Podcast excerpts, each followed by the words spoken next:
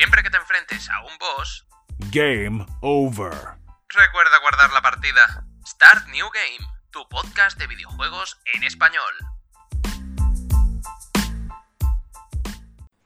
Muy buenas a todos y sed bienvenidos una vez más a vuestro podcast de videojuegos favorito. Hoy, como os prometí por Twitter, tenemos por primera vez en colaboración y de última hora una tercera colaboradora que os voy a presentar a continuación. Hoy empezamos con Nightwee. Buenas tardes, Nightwee. Buenas tardes.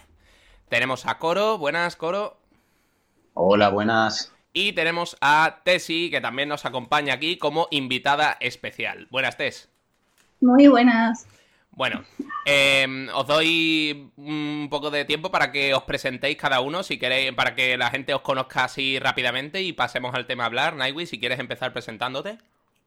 Por supuesto, hola, soy Nightwee, tengo 28 años, actualmente acabo de graduarme como criminóloga. Y bueno, vengo aquí, quizás no soy una experta con el tema videojuegos, pero sí es verdad que llevo siendo gamer durante muchos años, desde que tengo uso de memoria. Así que voy a poder aportar todo lo que pueda y lo que me dejen.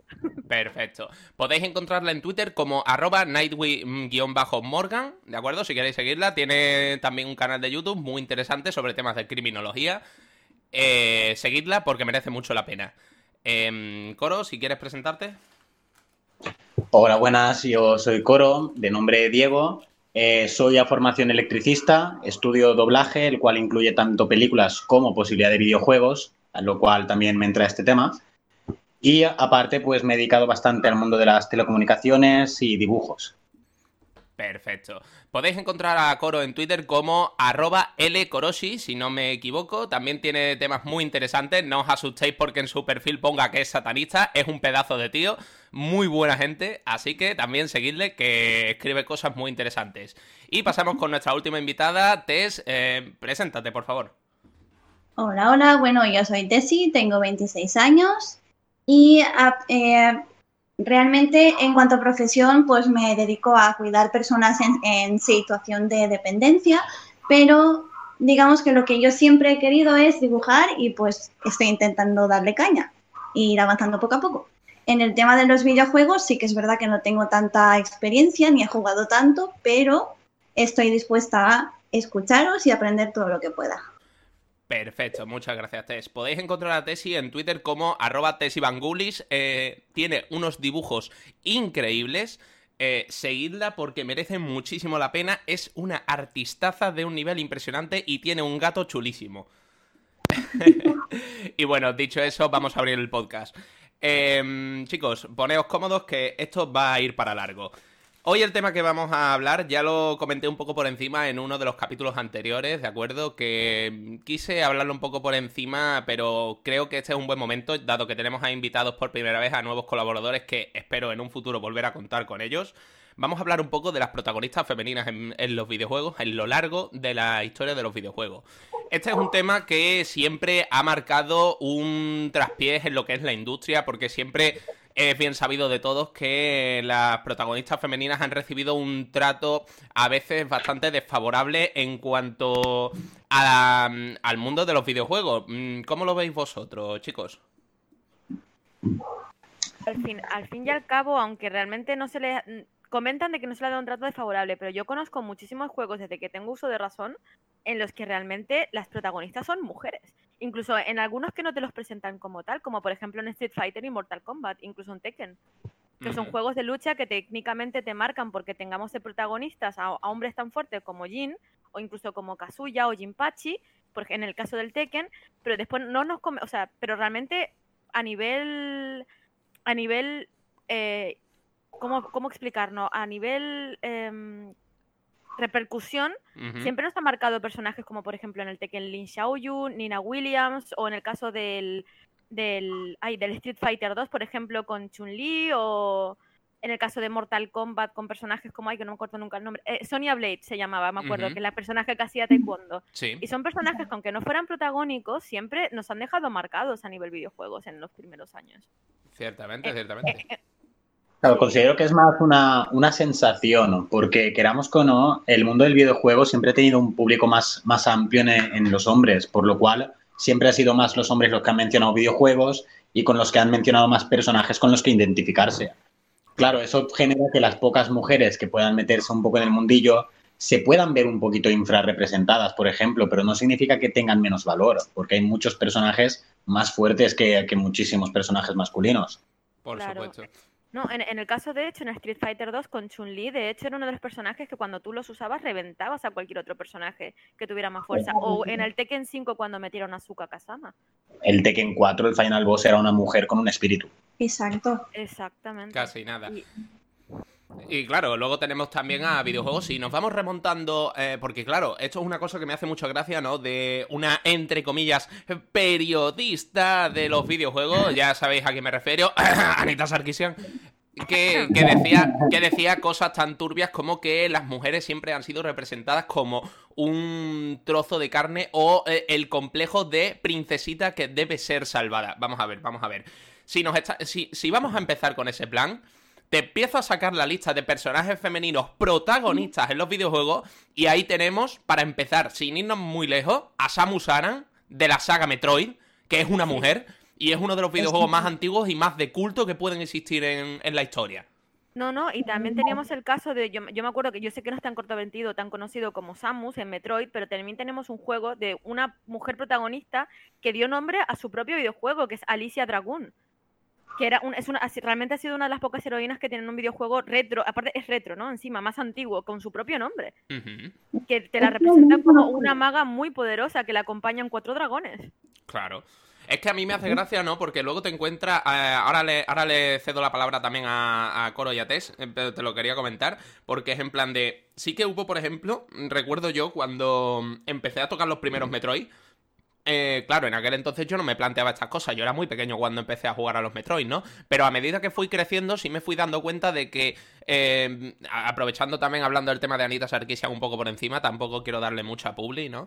Eh, se decía que, claro, que es que en realidad la saga Metroid, aunque el, pre- el personaje protagonista fuera una mujer, Samus en este caso, que no era precisamente una, mm, una princesita que tuviera que ser salvada, sí que decían que era un juego muy sexista porque dependiendo de lo rápido que te acabaras el juego o si te lo acababas bien o mal, eh, al final del videojuego Samus se quitaba su armadura y se quitaba más o menos ropa y quedaba pues como, quedaba como ese pequeño, entre comillas, premio para los jugadores, ¿no? Para...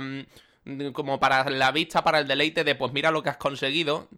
Y pensaba, eh, mucha gente ha calificado eso como súper machista, porque es en plan, ¿qué pasa? ¿Que la tía tiene que mostrar carne en plan como si fuera un trofeo? ¿Vosotros pensáis de verdad que eso se puede considerar mm, una especie como de machismo o considerar a Samus como una especie de trofeo? Para nada. No, yo puedo, puedo hacer un inciso porque realmente podemos compararlo con cosas actuales que no tienen que ver con videojuegos, pero por ejemplo en The Mandalorian. Tenemos a Mando todo, durante toda la serie con el casco. Tú imagínate que de repente, al final de la serie, como premio para los espectadores, Mando se quita el casco. Eso no sería considerado sexista, porque en el caso de que Samus venga a quitarse la armadura, tenga que considerarse como tal. Pasa lo mismo en el anime. Una de las recompensas para quien ha visto todo Naruto y ha empezado a ver Boruto es haber visto la cara de Kakashi. Claro. Exactamente. Claro, es que a mí me hace Pero es mucha gracia algo eso. que la gente se espera también. El que le quiten más o menos, pues es un poco la gracia, como los minijuegos del God of War que tienes que acostarte con mujeres. No, en el caso, si no, otro caso también, por ejemplo, a nivel videojuegos, en The Witcher. En el caso cuando, cuando tienes a, que manejar a Geralt de Rivia y tienen que elegir acostarse tanto como con Jennifer como con... Ay, nunca me acuerdo el nombre de la pelirroja, pobrecita. Con Tris. Con Tris, exactamente, pobrecilla. Pues entonces, por esa regla de tres también es sexista con personajes tan fuertes como, por ejemplo, Jennifer o Tris. No. Son No, sí, sí, sí. eh, o sea, The Witcher es un caso perfecto junto a mm, God of War de lo que, entre comillas, debería ser marcado como sexista porque, sobre todo, Ger- Geralt de Rivia, que es un personaje que sí, tiene muchísimas virtudes y es un personaje de la hostia, pero luego llega, se le pone una mujer bien voluptuosa por delante y no tienen reparos en decir, pues me la voy a... Le, le voy a hacer cositas cositas turbias, ¿no? Eh, Actriz, y, y- claro. y nadie pone y nadie pone quejas. Es más, CD Projekt Red, eh, la desarrolladora de la saga de Witcher, siempre ha sido galardonada como una de las mejores desarrolladoras por una saga tan legendaria como es The Witcher desde el primero y no he visto a nadie quejarse. ¿Sabes? Exacto, No... nunca, nunca, nunca vas a encontrar críticas así a nivel global, es como machista o sexista o es que pone a la- denigra a las mujeres, porque realmente no es así, simplemente es contenido extra, es contenido distinto, diferente. Claro. Y que realmente es parte de la naturaleza este tipo de contenido, no porque tenemos que empezar ahora a ponernos eh, tercos con este tipo de comentarios. ¿Qué pasa? Eh, la- es parte de nuestra vida diaria, solamente es que se muestra en un videojuego de fantasía medieval. Sí. Vale, se nos ha caído un momento coro, ahora reconectará, no pasa nada, vamos a seguir hablando de mientras. Eh, no sé, eh, por ejemplo, yo cuando empecé a jugar a los primeros God of War, a mí me- no me parecía eh, el hecho de que tuvieras que, no sé si te acuerdas, Nightwish, en, lo- en los primeros God of War, no sé si fue el primero o el segundo, me parece, cuando empezabas en unos barcos en medio del mar y cuando investigabas uno de los barcos había un par de mujeres bien voluptuosas dentro del barco y tenías que darles cierto amor. y... Este es el primero, el que empiezas en el barco es el primero, que tienes que matar a la hidra y después eh, aterrizas en, ah, en el puerto de Atenas, creo que es. Correcto, y ahora mucha gente está diciendo, ah, pero es que solo la tratan como un papel secundario, que no sé cuánto. No sé cómo lo ves tú, Tesi. Yo estoy de acuerdo con vosotros. De Pero me hace gracia, me hace gracia porque estas quejas solamente se dan cuando se considera, cuando se habla de personajes femeninos, pero y todo el fanservice que implica con los personajes masculinos, yo recuerdo en The Witcher, Geralt de Rivia aparece siempre sin camiseta. Y es un hombre bastante voluptuoso, bastante marcado, que tú dices, oh Dios mío. Y han hecho lo mismo con la representación de la serie de Netflix. Pero. ¿por qué eso no es sexista? ¿Y por qué Bueno, bueno, bueno, es que- realmente tratan a los hombres también como cachos de Ah, carne? cu- cuidado, cuidado, que Henry Cavill es mm, juega en, en otra liga, ¿vale? Henry Cavill juega en otra liga, por Bueno, favor. Pero dejando a Henry Cavill al margen, eh, Geralt de Rivia del videojuego también es un hombre bastante atractivo y Sí, también es un hombre sí. bastante marcado que tú dices, oh Dios mío, y lo tratan también como un cacho de carne.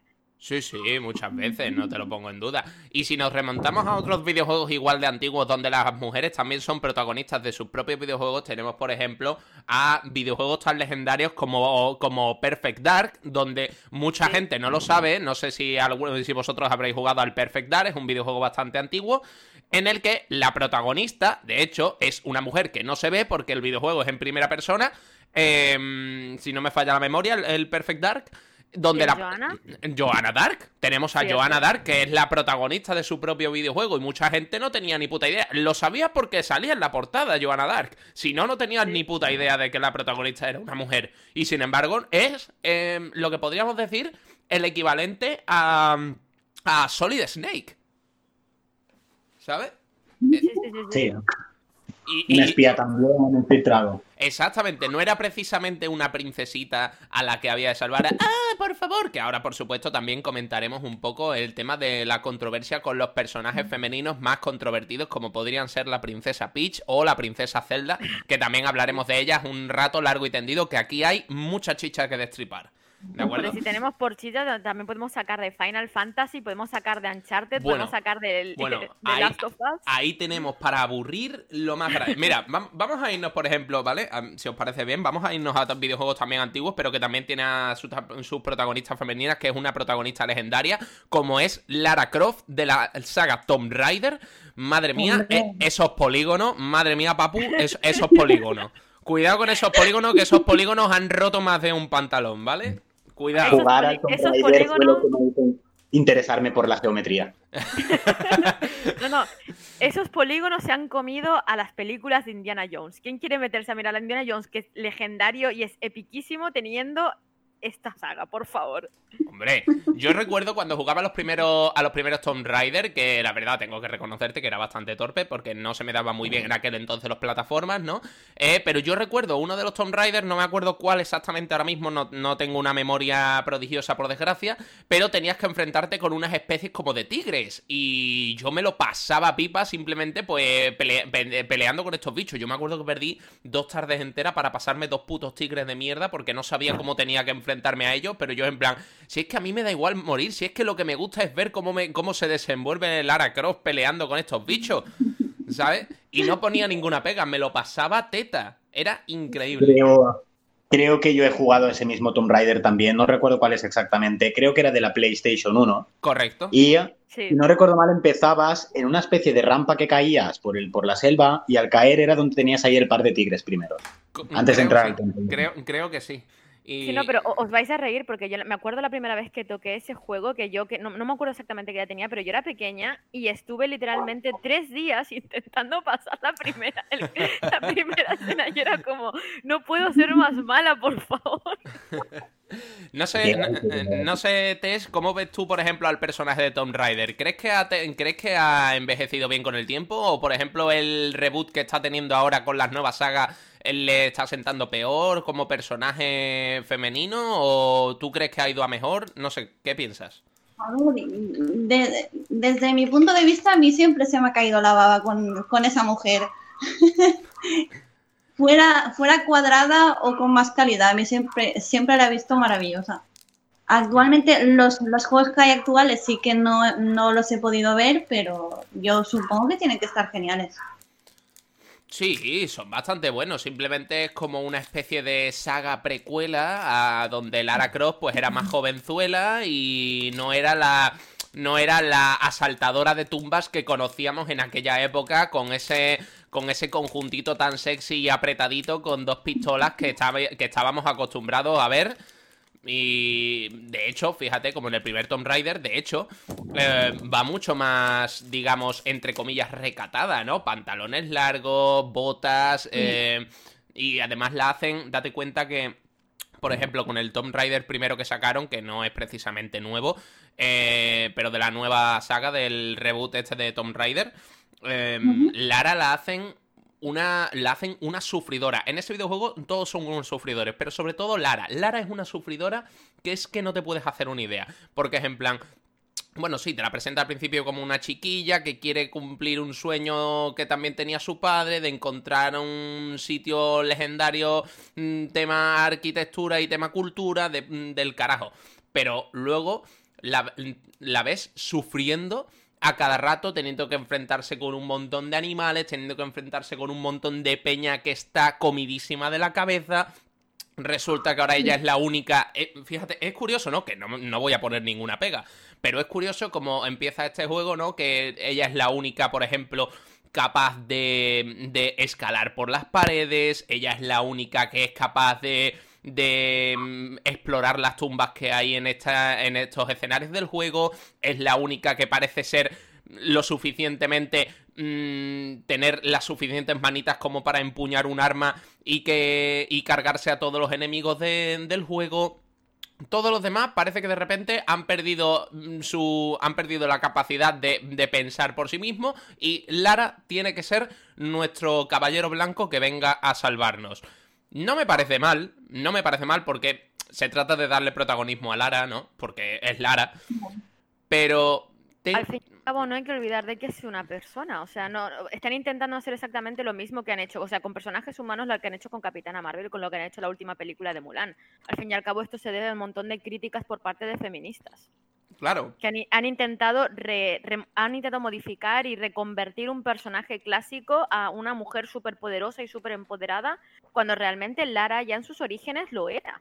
Sin necesidad de agregarle todas estas tonterías. Exactamente, la ha convertido en el perfecto modelo de Sue, que para los que estéis oyendo esto y no sepáis lo que es una Sue, básicamente una Sue es el modelo de mujer perfecta que no tiene fallos, que todo le sale bien y todo lo consigue porque patata, básicamente. Exactamente. Yo Lo ahí mismo que han hecho también con considero- Enola.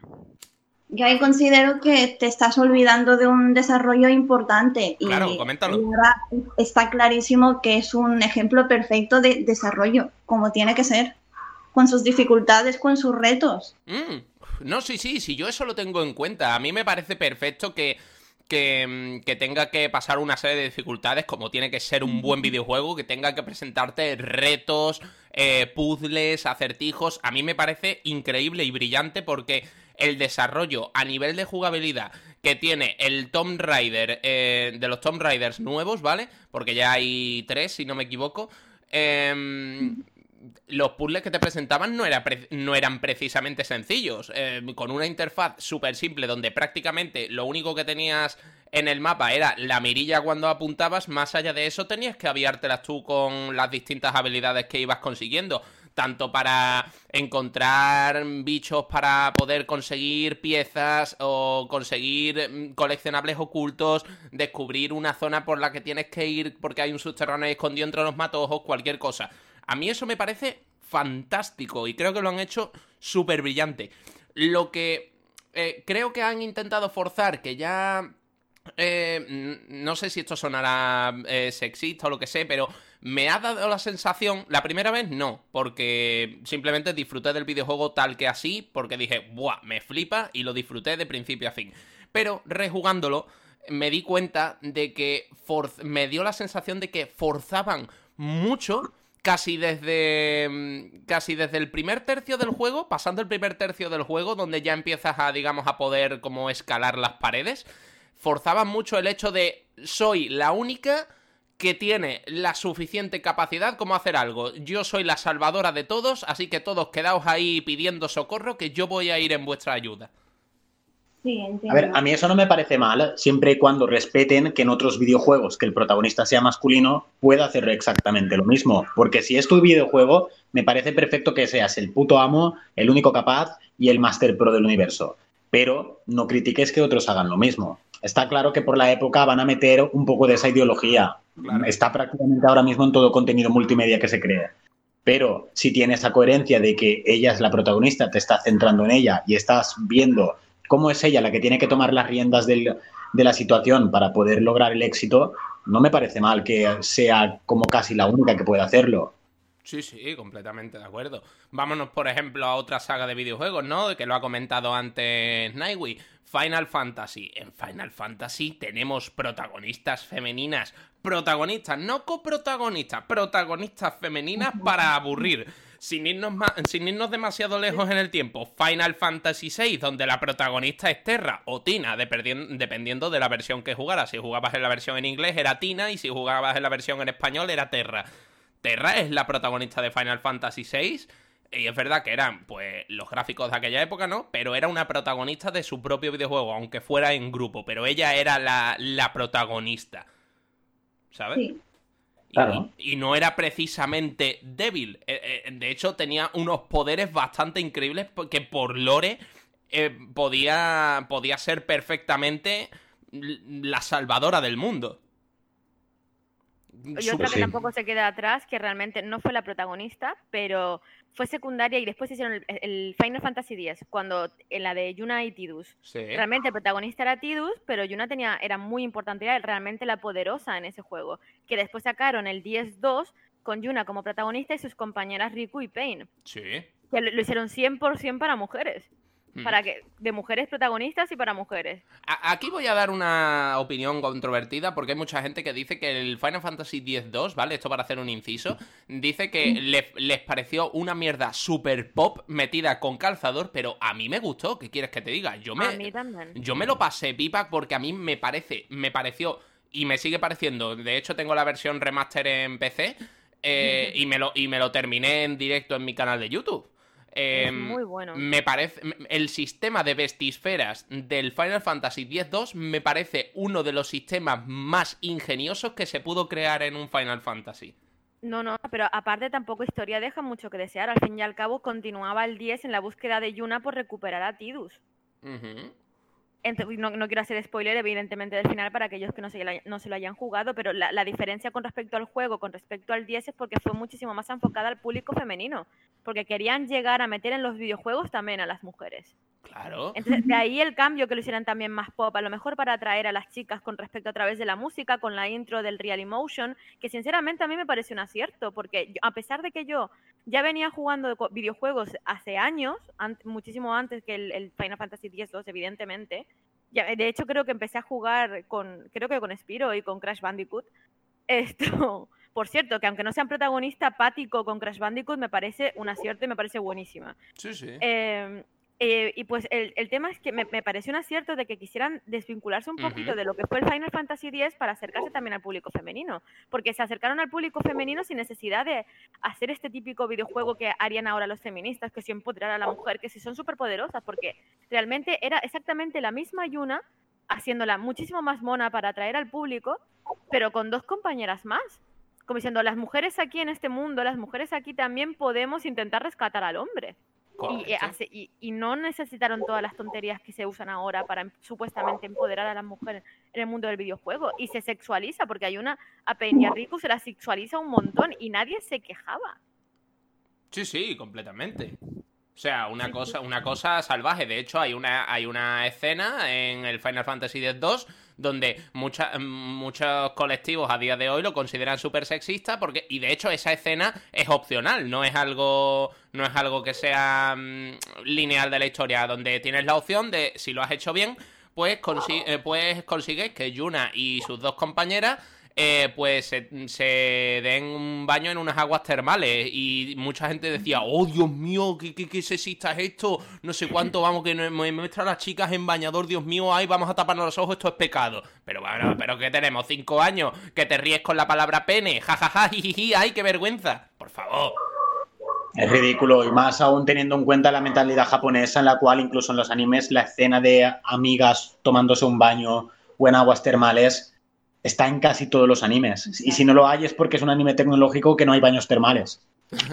Es que es absurdo. Vámonos, por ejemplo, a, vamos a retroceder un poco en la saga Final Fantasy, ¿vale? Eh, por ejemplo, Final Fantasy VII, tenemos a personajes tan, tan poderosos y tan carismáticos como Tifa, que hay mucha La gente que. Tifa la consideran un, el trozo de carne personal de Cloud. Yo pienso que no. Yo, de hecho, No. estoy rejugando a día de hoy Final Fantasy VII, que lo tengo en Xbox Game Pass, y Tifa es uno de los putos mejores personajes que hay.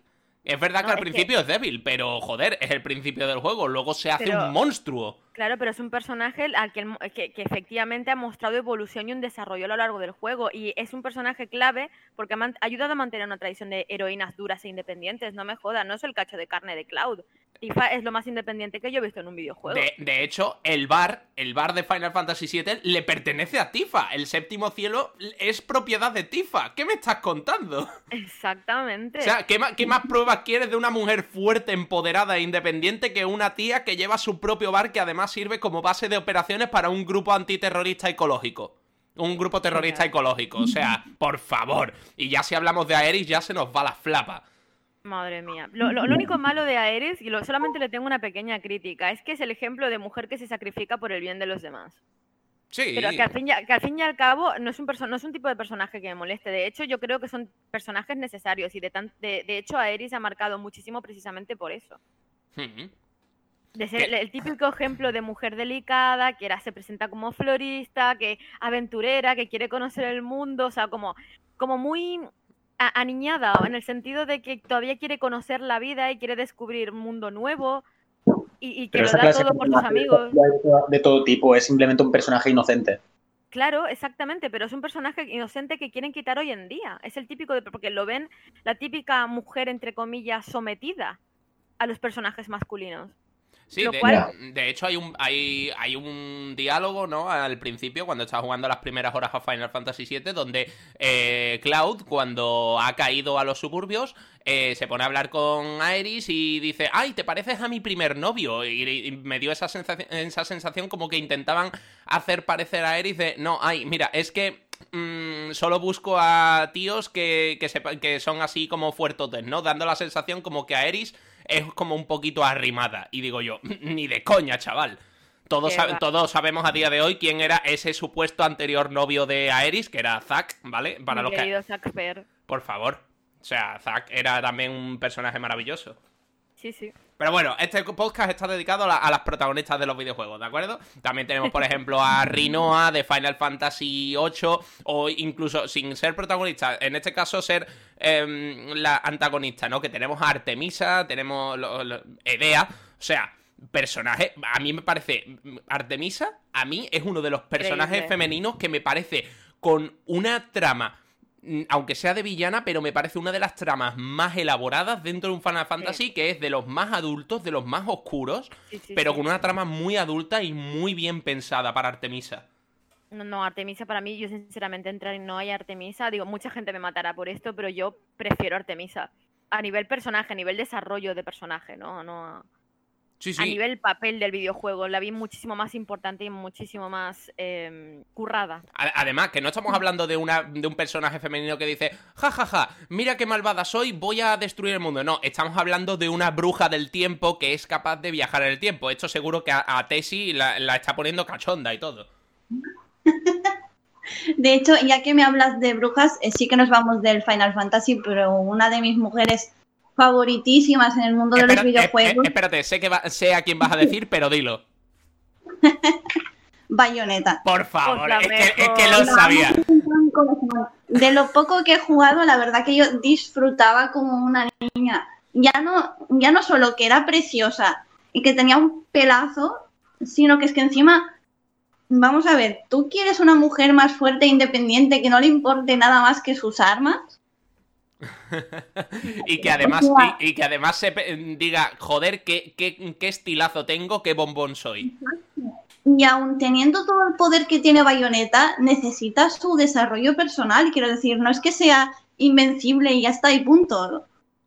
Correcto, correcto. Justamente este es el tema que iba a comentar. Bayonetta, personaje que le da nombre a su propio videojuego. Para los que desconozcáis este videojuego, que creo que sea- sois pocos, eh, Bayonetta es un hack and slash, un videojuego de estos de los típicos que tienes que ir eh, derrotando un montón de enemigos a lo largo de un nivel con un montón de combos de estilo, básicamente basado en la saga de Devil May Cry. Eh, Bayonetta, a mí, a mí me parece un personaje brillante que como dice Tessie, es, eh, o sea, tiene un, un estilazo propio que tú dices, madre mía, chaval, que tiene pistolas en los tacones, pero estamos locos. O sea, me parece brutal. Y es en plan, eh, es que encima, además, una cosa in- muy interesante de Bayonetta es que lleva al, lleva al extremo más absurdo precisamente esa sexualización totalmente aposta de la propia Bayonetta para decirle, es que estoy to buena, es que puedo permitírmelo.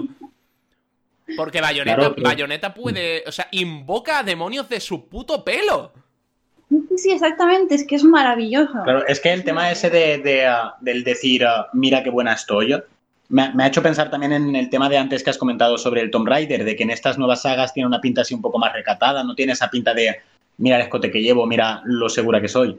Viene un poco también de eso, un personaje cuando es más seguro, como puede ser una edad más avanzada en Tomb Raider, tiene más seguridad sobre sí misma y se refleja también en esa exuberancia de la mujer, que es una de las armas que tienen ellas. Por supuesto.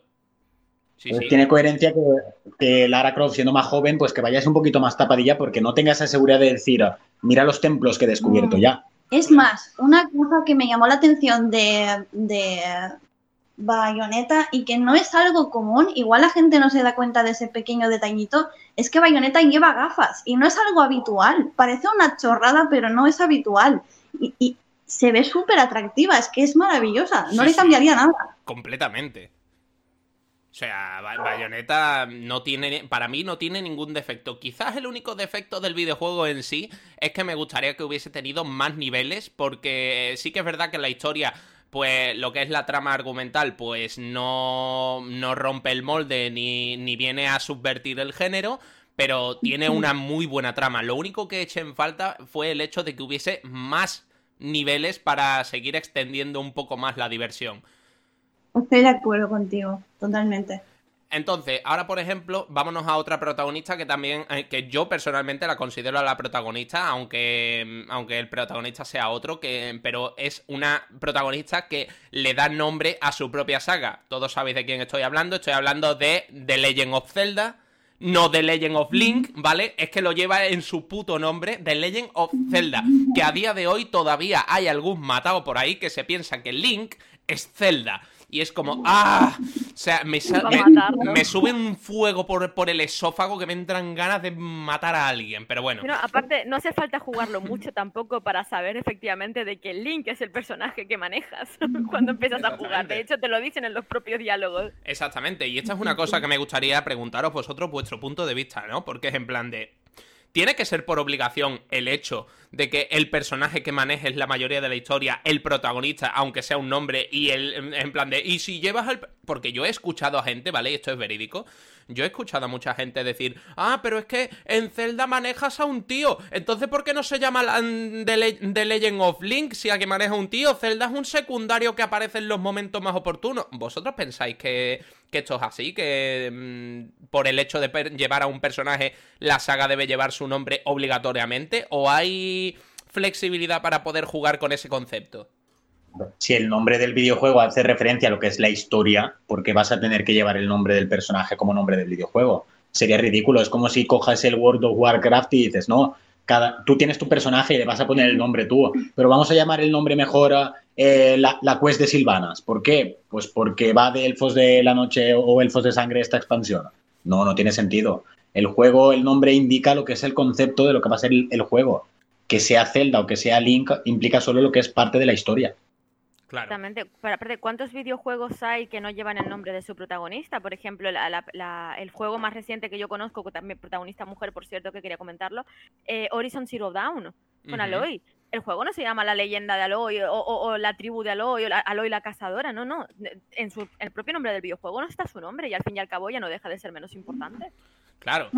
De, de hecho, a mí, por ejemplo, Horizon Zero Dawn me parece un videojuego brillante, es uno de mis favoritos, ¿vale? Un, un juego de estos de tipo mm, de mundo abierto, un sandbox, lo que vendría siendo un Red Dead Redemption, pero con estilo eh, post-apocalíptico barra prehistórico, pero súper tecnológico. A mí me puto flipa y me lo voy a comprar porque, para los que no sepáis, Horizon Zero Dawn ya no es exclusivo de PlayStation, sino que también está para PC. Entonces, Sí. me parece un videojuego brutal y la evolución de Aloy sí que es verdad que tira un poco más del estereotipo actual de mm, mírame, soy súper fuerte independiente porque por desgracia, aunque el personaje me parece fantástico y maravilloso, se nota que ahí sí se han esforzado en meter un poquito de ideología por lo bajo, pero eso no deja de, no deja de hacer que eh, Aloy sea un personaje súper potente. Sí, sí, sí. O, vamos... Va- va- dilo, dilo. No lo he jugado, pero sí que en el momento que lo vi anunciar y en que empecé a ver un poco de trailers que había, sí que dije, la hostia, qué lástima no tener ahora videoconsola para poder comprarlo. Mm, Pues te lo podrás comprar en PC ahora. Em, Eh. o mira, un, un personaje que a mí siempre me llamó la atención y no se habla mucho de él, que es Cortana de la saga Halo. Oh, Co- también co- es Cor- verdad. Cortana es un personaje prácticamente mm, no protagonista del todo, pero un coprotagonista, una coprotagonista muy importante que, que prácticamente es el pilar de apoyo central del jefe maestro. Sin Cortana, la saga Halo casi no existiría. Efectivamente. Cuidado. Cortana, de hecho, hay. Bueno, es que aquí podría, podría contaros yo, pero. A mí, a mí es que me hace gracia porque ha resultado ser tan importante que la han cogido de inspiración para la versión de Windows 10. Eh, esa es otra, gente. Vosotros nunca, eh, para los que estéis escuchando el podcast, vosotros, los que estéis utilizando Windows, sabréis que tenéis al asistente de voz Cortana. Eh, eh, ¿Por qué creéis que se llama Cortana? Por la, por la propia Cortana, que es la IA, la inteligencia artificial, que ayuda al jefe maestro, que por cierto es una saga de la de, de 313 Industries que pertenece a Microsoft. Entonces tiene todo el sentido del mundo que el asistente también se llame Cortana. Una normalización que a mi parecer fue totalmente acerta- acertada. Yo no utilizo Cortana en el ordenador, pero me parece sublime. Es genial tener, para la gente que tenga conocimiento de ese pequeño dato, el poder abrir el ordenador y decir, hola Cortana, y que te responda y que te pueda ayudar con tus cosas, pues es sentirte como en el videojuego prácticamente. Qué Completamente. curioso. No lo sabía yo. Pues te- te voy a soltar un dato más curioso. Sé que no viene al caso, pero me pareció interesante porque lo comprobé con mi novia. Eh, y es que si le preguntas a Cortana en el ordenador que si es feminista, te dice que sí, que se considera feminista y te empieza a sacar citas de mujeres importantes a lo largo de la historia y tal. Pero luego, si le dices lo contrario, si le dices, Cortana, ¿eres machista? Y dice, no, porque no sé qué, porque no sé cuánto, y se pone súper ofendida. Te, te- lo prometo, o sea, haced la prueba, di- dile, Cortana, ¿eres feminista? Y te dice que sí. En Cortana adoctrina a su público. Pero bueno, eh, eh, es un simple dato curioso que dejo ahí, ¿no? Que me pareció muy interesante, que descubrí por casualidad y me pareció, pues, mm, reseñable para el caso que estamos hablando de protagonistas de los videojuegos. Otra protagonista muy importante, que también ha sido muy controvertida y que de hecho tiene su propio videojuego, aunque sea un videojuego menor, es la princesa Peach de la, de la saga Mario. La, princesa Peach sí que es verdad que al principio era el estereotipo perfecto de por favor sálvame que no soy capaz de hacer nada conmigo misma. Pero, pero, y aquí no sé si estaréis de acuerdo conmigo o no, eh, sí que es verdad que detrás tiene un trasfondo que aunque Mario o Luigi, dependiendo el videojuego, sea quien tenga que ir a salvar a la princesa Peach, eh, la princesa Peach tiene un trasfondo mucho más grande en el que ten en cuenta que es la soberana, o sea, es que ella es la que domina el reino, aunque tú tengas que salvarla, pero es la puta soberana. Sí. No, pero es curioso porque no solamente es la soberana del reino, sino que si no me equivoco, para Nintendo DS, que yo la- lamentablemente no pude jugar, pero sí que es verdad que lo vi en un gameplay, no hubo un, el- un super- un juego en el que era se daba vuelta la tortilla en la que Claro. era la que tenía que rescatar a Mario. Eh, exactamente, de ese videojuego te está hablando, se llama eh, el, el Super Princess Peach. Ese, justo. Es un videojuego que- justamente que da la vuelta a la tortilla. Es Mario quien es secuestrado y tiene que venir Peach a salvarlo. Y nadie puso ninguna queja con ese videojuego. A mí, yo lo jugué, yo jugué el Super Princess Peach y me pareció un juego brutal. Y mucha gente dirá, venga ya, hombre, ¿cómo va a ser eso divertido? Me lo pasé pipa. Me lo pasé pipa porque digo, hostia, yo siempre he querido manejar a Peach y ahora tengo la oportunidad de hacerlo. También, y también es per- personaje jugable dentro del Super Mario Kart. Y es de las mejores. Sí, sí. Exacto. El coche de, de Peach, la verdad que era de los rápidos. Era de los, era de los, impoten- de los imponentes. O tenemos, por ejemplo, otro personaje. Tenemos a Coco de Crash Bandicoot, la hermana de Crash. O la, hermana, Ah, la- la hermana o prima, no me acuerdo muy bien. Sí, la que, La hermana, la que creo que la lle- hermana. sí, la El- que llevaba el tigre. Exacto. eh, Coco, Coco es el cerebro y Crash en este caso es la fuerza. Pero eso no quita que Coco, por ejemplo, que por cierto, eh, tenemos ya eh, Crash Bandicoot 4, ¿vale? Que es impresionante, es brutal. Em, eh, Coco es un personaje que es súper interesante y poco se habla de ella. Sí. No, no, de hecho me hace Claro. gracia porque a mí, me- a mí me encantaba. Yo, yo la veía y digo, Dios, yo quiero ser como ella cuando era pequeña, cuando empecé a jugar a Crash Bandicoot. Yo me fijaba más en, en Coco que en el, propio, en el propio Crash y con quien jugaba era Crash. Voy a preguntar algo, pero porque no lo recuerdo, ¿vale? No tiene nada que ver con el Crash Bandicoot. En el juego Dino Crisis, ¿estoy equivocada o también podías ir con una mujer? Pues fíjate que no lo recuerdo ahora mismo.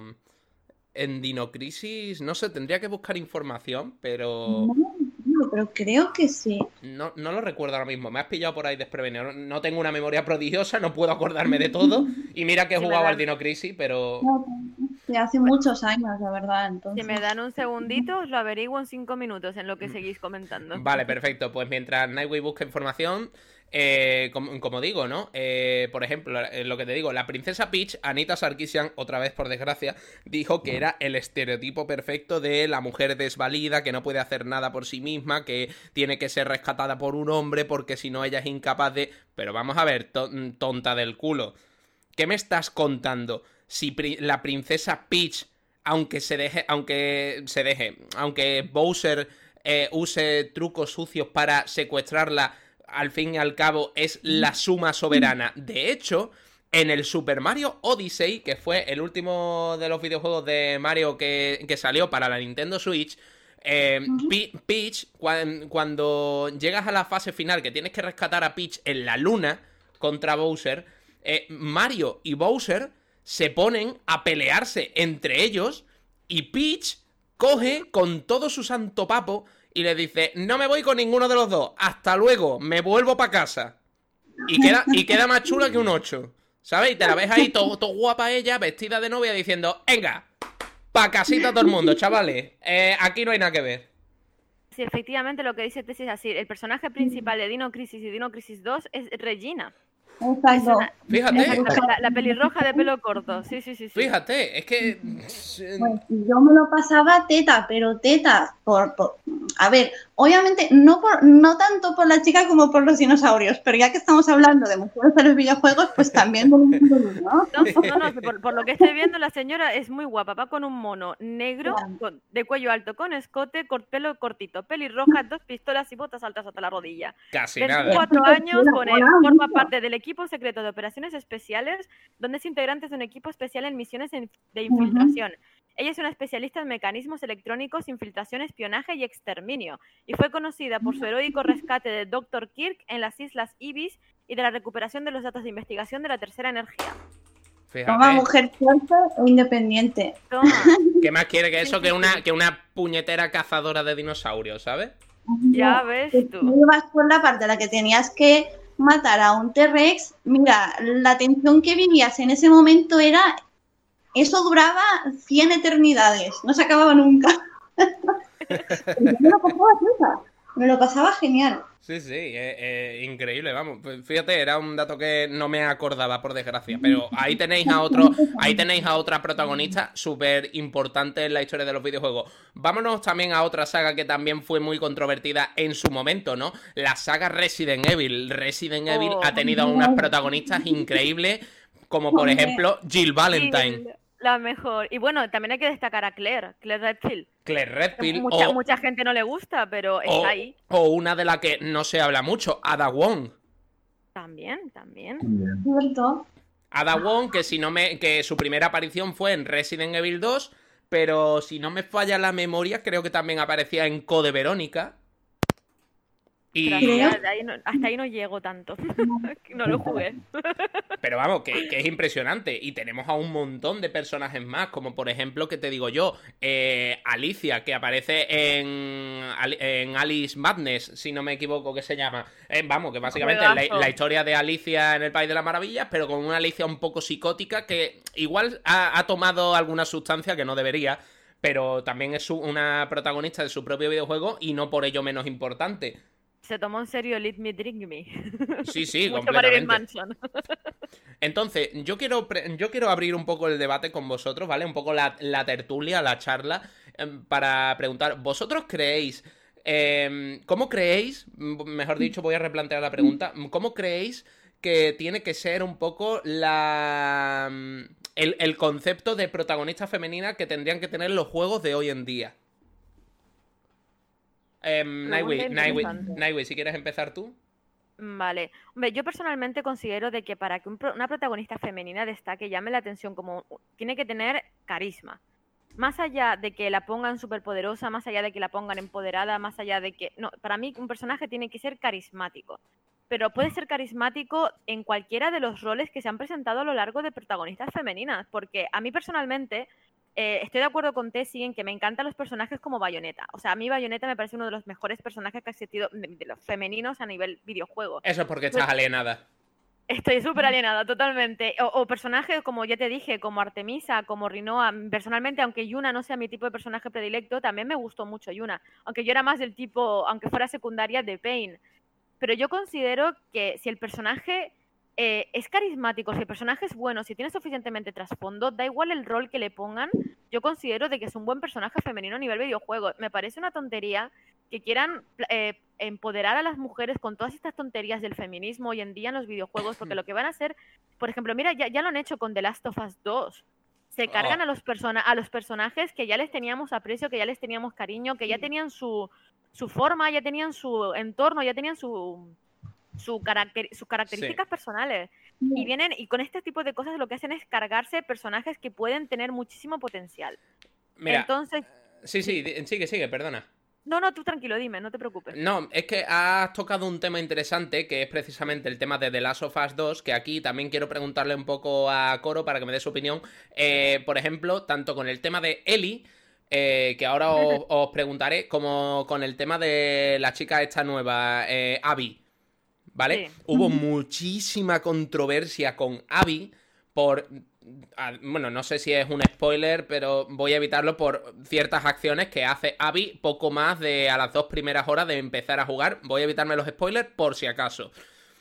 Y con Ellie, por el hecho de que eh, sí, un poco se tocaba el tema de. em, Ya se tocaba en el tema del DLC primero su. su mm, orientación sexual, que a mí, sinceramente, me la pela bastante.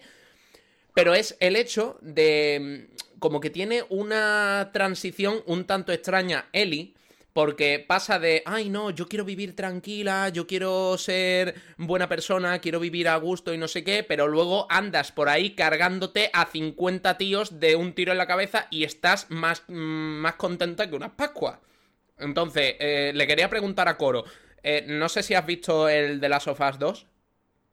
Un poquito por encima he visto comentarios, he visto algún que otro vídeo del videojuego, la jugabilidad, Vale. varias cosas. Entonces, por ejemplo, el personaje de Abby, que ha mm, recibido un hate brutal, el personaje de porque es considerada, por lo menos por lo que he visto, ¿eh? Eh, puedo estar equivocado, pero ha sido considerada uno de los peores personajes del videojuego, no por el no por el personaje en sí, que también, sino por la forma de actuar que tiene una tía ultra musculada, súper rencorosa, con un odio acérrimo hacia ciertos personajes, em, sin sentimientos, súper sangrienta y sanguinaria. Em, ¿Tú crees que este personaje está, está bien hecho? No. La verdad es que de por sí, eh, si hablas con casi cualquier tipo de mujer mm, que no esté comida por las ideologías, te das cuenta de que eh, las características de las mujeres en sí en cuanto a comportamiento es muy raro que tengan un- una actitud así. Entonces, cuando pierdes la naturalidad de lo que es una- un ser humano, una persona o cierto sector, pierde completamente la credibilidad. Sería como si ahora, por ejemplo, ¿qué te diré yo? Coges un personaje dentro de un videojuego, un, un- un ma- un malo del juego, ¿vale? Que sea un super nazi, pues lo haces así, todo simpaticón, todo en plan bien, súper amistoso, súper amable, te choca, porque estás pensando, no es el malo, no tiene pinta de ser el malo, no está bien construido, no está bien construida la situación, el cómo se comporta ni nada. Es decir, no tiene coherencia. Entonces, con ese personaje creo que le pasa lo mismo. Sí que entiendo que pueda ser un personaje solitario, sí que entiendo que pueda ser un personaje que tierra- tenga ciertos rencores, ¿vale? Como cualquier persona, pero que de ahí a que sea un personaje completamente sanguinario, casi sin sentido, no, no le veo su aquel. Hmm. O, o, En el eh, sí, sí. Warcraft tenemos, un- tenemos un personaje que es así realmente, pero tiene muchísimo más sentido. Silvanas Brisa Veloz. Silvanas Brisa Veloz Exactamente. es el mejor, per- per- per- per- con perdón a la gente que no le guste, Ah, comenta, porque comenta, lo que ha por pasado en las, últimas, en las últimas expansiones, pero para mí es el mejor personaje femenino que se ha creado en World of Warcraft. ¿Por Lo qué? siento, por, lo, siento, lo siento por Aleria Brisa Veloz, lo siento por Jaina Valiente, pero para mí Silvanas me parece un personajazo a nivel historia, a nivel desarrollo, a nivel que tú dices, a nivel estético, porque me, me encanta que pasara de ser una elfa noble, destroza, que tenía una vida perfecta, a que viniera Artas y le destrozara la vida de tal manera que es que la despojó de su humanidad, la convirtió en una no muerta sin sentimientos. Y que efectivamente, pero no es sádica, no es sanguinaria, simplemente ve la vida de otras perspectivas. Tú la puedes ver como un personaje cruel, la puedes ver como un personaje despiadado, porque al fin y al cabo es la sensación que da como la han querido enseñar en Battle for Azeroth, la última expansión. Pero realmente tiene muchísimo más que eso, tiene muchísimo fondo. Y la gente dice, no, es que es un Garrosh 2.0 en la horda. Realmente Blizzard se ha cansado de repetir una y otra vez de que no es un Garrosh 2.0 y que tenemos que esperar ahora a Shadowland para verlo. La gente dice, no, es que a lo mejor se redime, no, es que a lo mejor va a ser la villana. No lo sabemos. Pero no puedes negar de que el pasado de Silvanas y todo lo que ha hecho tiene un... porque sí, o sea, tiene un fondo, tiene un desarrollo que no es que de repente llegue y busque poder. Exacto, ella básicamente dijo de que de por, por todo lo que ha sufrido, por lo mal que lo ha pasado y por todo lo que ha perdido, ella considera de que la vida es un error. Ha descubierto en la no muerte tranquilidad, ha descubierto paz y es que a lo mejor es un error el querer transmitírselo y que todo el mundo sea igual para la prevalencia de los renegados, pero no deja de tener su trasfondo, lo compartas o no lo compartas y realmente es una mujer fuerte y no ha necesitado meterle todas las parafernalias feministas para mostrar su fortaleza como personaje. No, por Bueno, ejemplo, no, no es por ejemplo Jaina, que Jaina de repente pasó de ser eh, que te la traen como Frozen en Battle for Azeroth, super ultra mega poderosa, que siempre Jaina ha sido poderosa, sí, pero siempre la han dejado de lado, siempre la han dejado al margen, nunca ha tenido tanta prevalencia a lo mejor como ha tenido Silvana, sea de la Horda o sea de la Alianza, Jaina sí es verdad que estuvo ahí, pero solamente en los momentos en los que estuvo Tral. En- y, y de repente te la traen, desde haber estado desaparecida, te la traen como, ¡buah! Una super mega mujer empoderada, una maga súper poderosa. Que fue lo mismo que hicieron con Khadgar en Legión. Pero al fin y al cabo choca, porque no es como Silvanas, que ha ido creciendo poquito a poquito, es que de repente te la traen súper fuerte. Entonces, para mí, a nivel desarrollo, por ejemplo, aunque Jaina es una mujer súper fuerte, no dejo de reconocer que es increíble lo, maga, lo fuerte que es, lo poderosa, lo, lo, lo increíble que es como maga, no deja eh, de tener menos desarrollo lo que es el trasfondo de este personaje, a, pesar de todo lo que sufrió, como perder su padre en Ceramor o, o con todo el problema que hubo con, con Garros cuando tiró la bomba de maná. Vale, pero es diferente, no sé cómo explicarlo. ¿Será que mi amor por Silvanas es, es completamente subjetivo? Pero- Bueno, aquí te ha salido un poco el, el venazo de Friki del World of Warcraft como no Total- se ha podido ver. totalmente, O sea. Yo Increíble. estado a punto de gritar por la horda. ¿Verdad que sí? ¡Por Bueno, la horda! Te- técnicamente ha traicionado la horda. Pero me da igual, yo las quiero de todas formas. Yo soy la que menos ha jugado al WoW. Literalmente he jugado pues unas pocas horas, pero es que eh, me vi lo que es el resumen de las cinematográficas del WoW con toda la historia básica y es que la de Silvanas es que es una pasada. Sí. Dolor y sufrimiento y ahí entiendes por qué termina como termina. Puedes estar de acuerdo con ella o no, pero sabes que tiene una lógica y que, que en su mente ella es la, la única forma que tiene de, de tirar hacia ella adelante después de todo lo que ha pasado y todo el daño que le han hecho. Es como que, supongo que, que en su mente lo único que piensa es que ahora es su turno para hacer daño y considera que eso es lo, lo justo y lo necesario. Después, Aunque rea- realmente, pero es así como actúa. Dime, pero dime. re- realmente no busca hacer daño, porque Silvanas hizo una declara- o sea, hizo de- varias declaraciones a lo largo del juego en el que ella, precisamente como no quería de que los demás sufrieran y no querían tampoco que los renegados sufrieran, ella veía como solución el que todo el mundo muriera y levantarlos como renegados, porque al morir y a convertirse en no muerta, ella declara de que perdió totalmente eh, sus emociones y sus sentimientos, y entonces como que empe- empezó a ver las cosas desde otras perspectivas. Entonces tú, claro, tú imagínate lo que tiene que ser perder el sentir. O sea, el momento que pierdes el sentir, lo único que te queda es la mente. Exacto, que la incluso lógica. hubo una temporada en la que, en la que sentía que no era eh, aceptada ni por, ni por los vivos ni por los muertos. Entonces, no se sentía parte de la vida ni de la muerte. Entonces, encontrarte en esa situación, pues, te generaba un, un, un desarrollo oscuro, obviamente, pero muy bueno. Bueno, nos declaramos, nos declaramos aquí todos fans de Silvana. eh, ha- hashtag, hashtag Jail Silvan- Silvanas, ¿vale? Todos, Si ganas por presidente, Le como los morros. Totalmente. Si- Silvanas for President pa- para 2022, ¿vale? Sí, no, no, yo siempre lo he dicho, digo, yo por Silvana me hago bollera. Totalmente. Vámonos a un, a un sector que conocemos un poco más todos los aquí presentes, ¿vale? Vámonos un poco al sector de los eSports, eh, con, con videojuegos que todos estamos hartos de jugar, como League of Legends, videojuego con el que hemos sufrido muchos cabreos, muchas alegrías, muchas tristezas, muchas lágrimas, dolor y sufrimiento, pero también hemos, hemos eh, saboreado la dulce miel de la victoria. ¿Qué pensáis de los personajes femeninos de League of Legends? Están rotísimos. Hombre, a mí personalmente me gustan más unos que otros, pero en general me parecen increíbles. Nerf Lilia, pero ya. A ver, por ejemplo, voy a, voy a extender un poco más el, el bloque. Por ejemplo, se habló durante un tiempo, ¿no? De que los personajes de League of Legends estaban hipersexualizados, como por ejemplo tenemos a Miss Fortune o Sarah Fortune, eh, por nombre completo, o tenemos a Ashe, que decían, pues que, claro, que es que el, el encanto del personaje, decían esta, gen- esta gente, que no voy a nombrar, eh, decían que es que su encanto estaba en, básicamente en la carne que mostraban.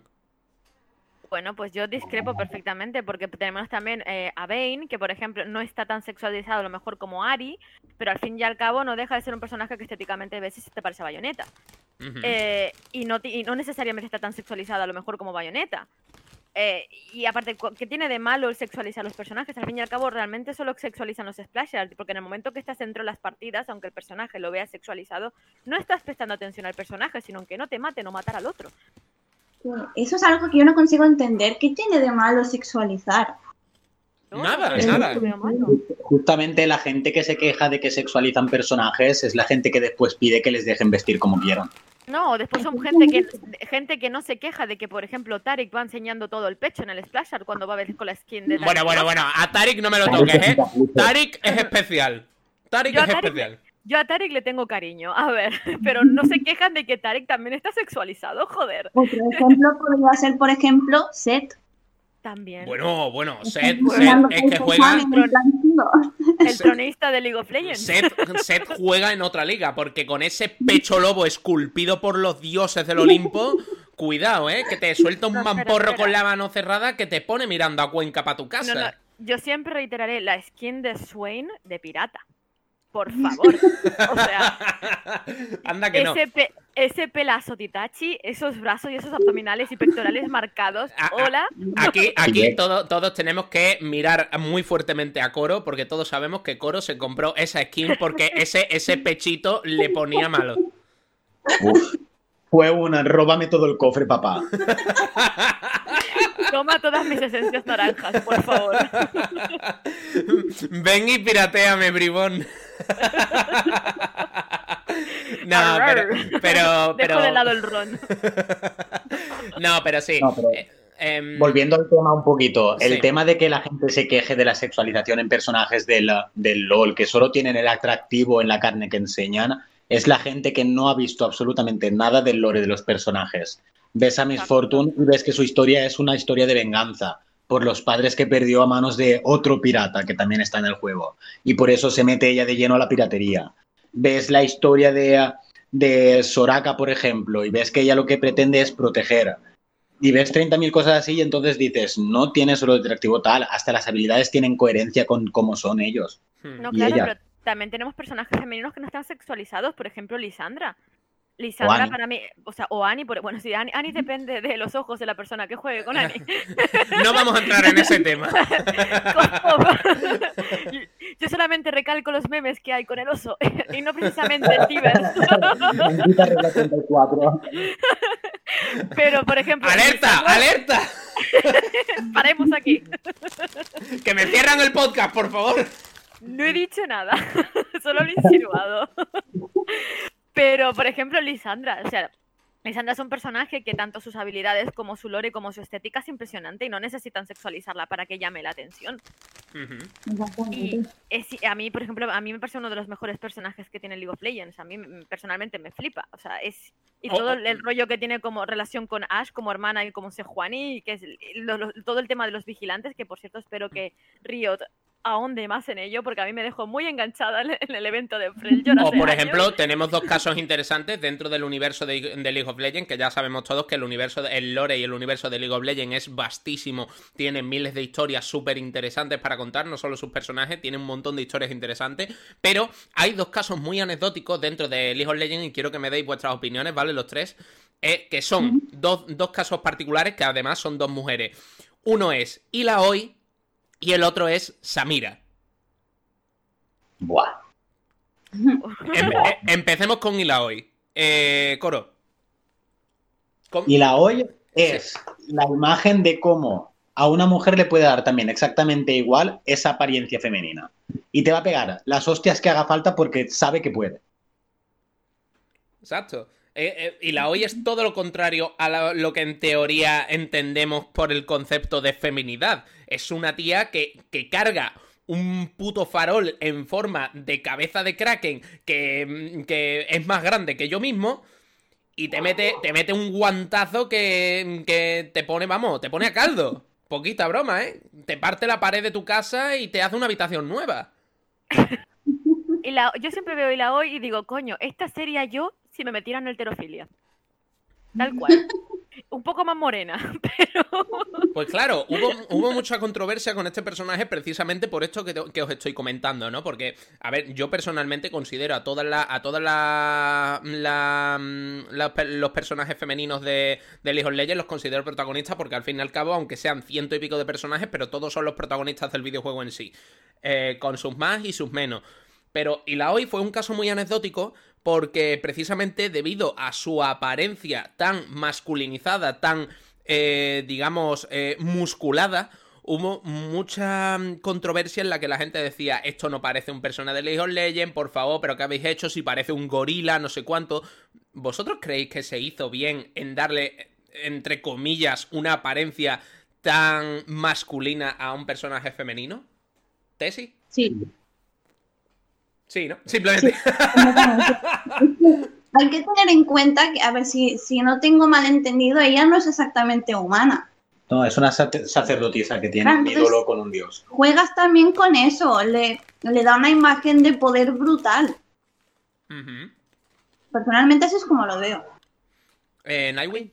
Yo veo genial porque al fin y al cabo, eh, a mí me parece genial que lo hayan hecho así. Básicamente porque muestras también que hay varios tipos de mujeres. Quieras o no, integras otro tipo de cuerpo eh, en el League of Legends. Y con respecto a, a Lore, con respecto a su estética, también vemos que tiene muy rollo estética Atlante. Y me parece muy bien que lo hayan querido hacer así porque cuando a ti te nombran algo Atlante, quieras o no, se te viene de forma indirecta a la cabeza Disney, Kida.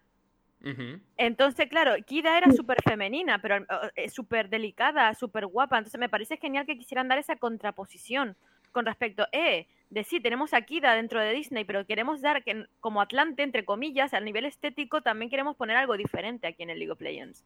Y me parece genial teniendo en cuenta de que lo hayan hecho con este tipo de, de estética, con este, o sea, que lo hayan incorporado ahora con este tipo de personaje. Porque tiene que dar la, rel- tiene que dar lo que decía Tess, sí, esa sensación de poder, esa sensación de fuerza. Y al fin y al cabo, si la haces menudita, delgadita, parece más frágil. Exacto. Vale, me parece, un, me parece un buen argumento. Y vamos al segundo caso. Samira, un personaje que, bueno, pues básicamente a, a mí personalmente me parece un personaje de 10, tiene todo lo que amo, todo lo que quiero. Em, tanto a nivel estético, como a nivel de jugabilidad, como a nivel de lore. Me parece que tiene un lore brutal. Em, y es, pienso yo, corregidme si me equivoco, dadme ahora vuestras opiniones, por favor. Me parece per- la perfecta combinación entre una Ilaoi y, por ejemplo, una Miss Fortune. Me parece la combinación perfecta. Te ha faltado un Samira, cásate conmigo. Eh, eh, Samira, por favor, o sea, déjame que sea el padre de tus hijos. Por favor. O sea, Samira for president in my, in my heart.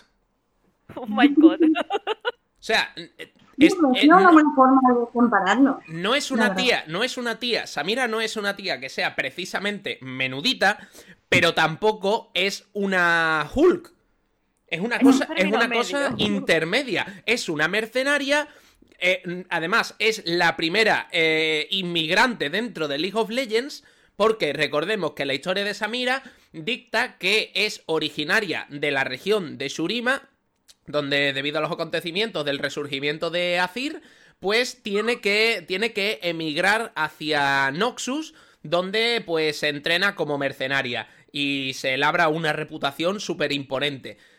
¿No? Eh, y, de, eh, vamos, o sea, me parece una cosa brutal. Y además es, mucha gente la ha calificado como el Dante, como el Dante de League of Legends. Por el tema de los combos de estilo estos que hace, porque hace una combinación perfecta entre Convear, que es literalmente el primer personaje. Si lo decimos propiamente dicho, es el primer personaje de todos los de League of Legends que realmente hace, tienes que hacer combos. Combos como los conocemos de verdad, es el primer personaje. Sí, pero me- a mí me, me llama la atención porque antes de ponernos a hablar de los combos, que quieras o no da para mucho rato comentarlo, sobre todo a nivel jugabilidad, a nivel estético la, eh, han cogido eh, el físico perfecto, porque con Sí, lo sí. que comentabas, de que es una mezcla entre Ilaoi y Miss Fortune. Al fin y al cabo han conseguido conseguir un personaje fuerte, atlético, porque al fin y al cabo un mercenario tiene que ser fuerte y atlético, pero tampoco tiene que pasarse, porque al fin y al cabo también tiene que ser ágil. Claro, Entonces, esa agilidad se pierde si es extremadamente grande. que es lo que le pasa a Ila hoy, exactamente. Exactamente. Y la hoy, si te das cuenta, tiene una jugabilidad, una jugabilidad bastante más lenta, más, más mm, se las pisa, por decirlo de una forma más Va, sí, sí. va pisando huevos. Va pisando huevos, o sea, tú la ves y se tarda más en atacar, claro, que quieras o no, cuando, cuanto más grande es el cuerpo, menos ágil se es, aunque sea, sea más fuerte. Entonces, claro, para Samira, el físico que le han conseguido es perfecto, porque no deja de aparentar esa fuerza que tiene que aparentar, pero tampoco pierde la agilidad que necesita un mercenario. Claro, de, hecho tiene, tiene un dash que no es precisamente corto y que, que te permite moverte entre aliados y personajes, que me parece sumamente brutal. Y para los que no lo sepáis, ¿vale? Para los que estéis escuchando este, pod- este podcast, este capítulo del podcast, Samira es un Dante de Devil May Cry donde tienes que hacer combos que van desde la nota E hasta la nota S. Y cuando consigues la nota S, puedes lanzar una ulti al estilo Reaper de Overwatch. Que ahora vamos a hablar también de Overwatch. Me gusta, me gusta. Bueno, de hecho, vamos a entrar ya en Overwatch, si os parece bien. ¿Todos aquí hemos jugado a Overwatch? Yo no. Yo he visto algún vídeo. bueno, casi todos. Pero bueno, conocéis, conocéis a Overwatch, ¿no? Sí. Me parece un juegazo. Vale. por ejemplo, vamos a entrar con los dos personajes, mm, en- entre comillas, más eh, sexualizados de, de Overwatch. Trace-. Tracer y Widowmaker. Amo a Widowmaker con A- toda mi alma. A Tracer ya de por sí la, la reworkearon visualmente, no sé si lo sabéis. no, En- no lo en- sabía. en la- en la- en cuando todavía estábamos en los primeros compases de Overwatch, a Tracer le hicieron un rework estético porque en una de sus posturas mostraba demasiado culo. Ay, por favor. No sé si esto lo sabíais. Eh, No. tenía una postura en la que se mostraba como de espaldas, ¿no? Pero con media cara. eh, O sea, ¿sabéis esta postura, no? Como que se muestra de espaldas, pero con media cara girada por encima del hombro, en plan de mira qué chulo soy. Sí, como mi Widowmaker a las 24 horas. Exacto, pues en una de, en una de estas posturas que tiene así como de medio de espaldas, al parecer eh, los de los de Blizzard, di- eh, tanto por Blizzard como por los foros de la comunidad de Blizzard, eh, decían mucha gente las malas lenguas que es que el culo de Tracer era más protagonista que la propia Tracer y tomaron Blizzard la decisión de decir vamos a no darle tanto protagonismo al culo de Tracer. ¿Vosotros creéis realmente que el hecho, porque Tracer a fin y al cabo, eh, recordemos también que Tracer no es un personaje cualquiera, Tracer es una, si no recuerdo mal, es una piloto, es una piloto de, mm, de aeronaves, me parece recordar. em, que, que no es precisamente lo que se dice un trabajo sencillo de hacer. Y lleva un mono al fin y al cabo, pero ¿vosotros creéis realmente que por el hecho de que se te marque un poco el culo es motivo para que se levante tanta controversia? Porque por esa regla de tres tendrían que haber hecho también un rework a Widowmaker, que al fin y al cabo está lleno de memes del culo de Widowmaker. Porque sinceramente se le marca más el culo a Widowmaker de lo que se le marcaba en su momento a Tracer. No sé si fue antes o después del rework. No tiene en cuenta y es que eh, esto pasa básicamente porque la ropa que llevan es ceñida, es que no hay más lógica que esta. Entonces creo que marcarse un poquito tiene que marcarse, es que es inevitable. Claro, es que es lo mismo que le pasa a Bayonetta. Bayonetta, joder, lleva cuero. O sea, cuero súper ceñido.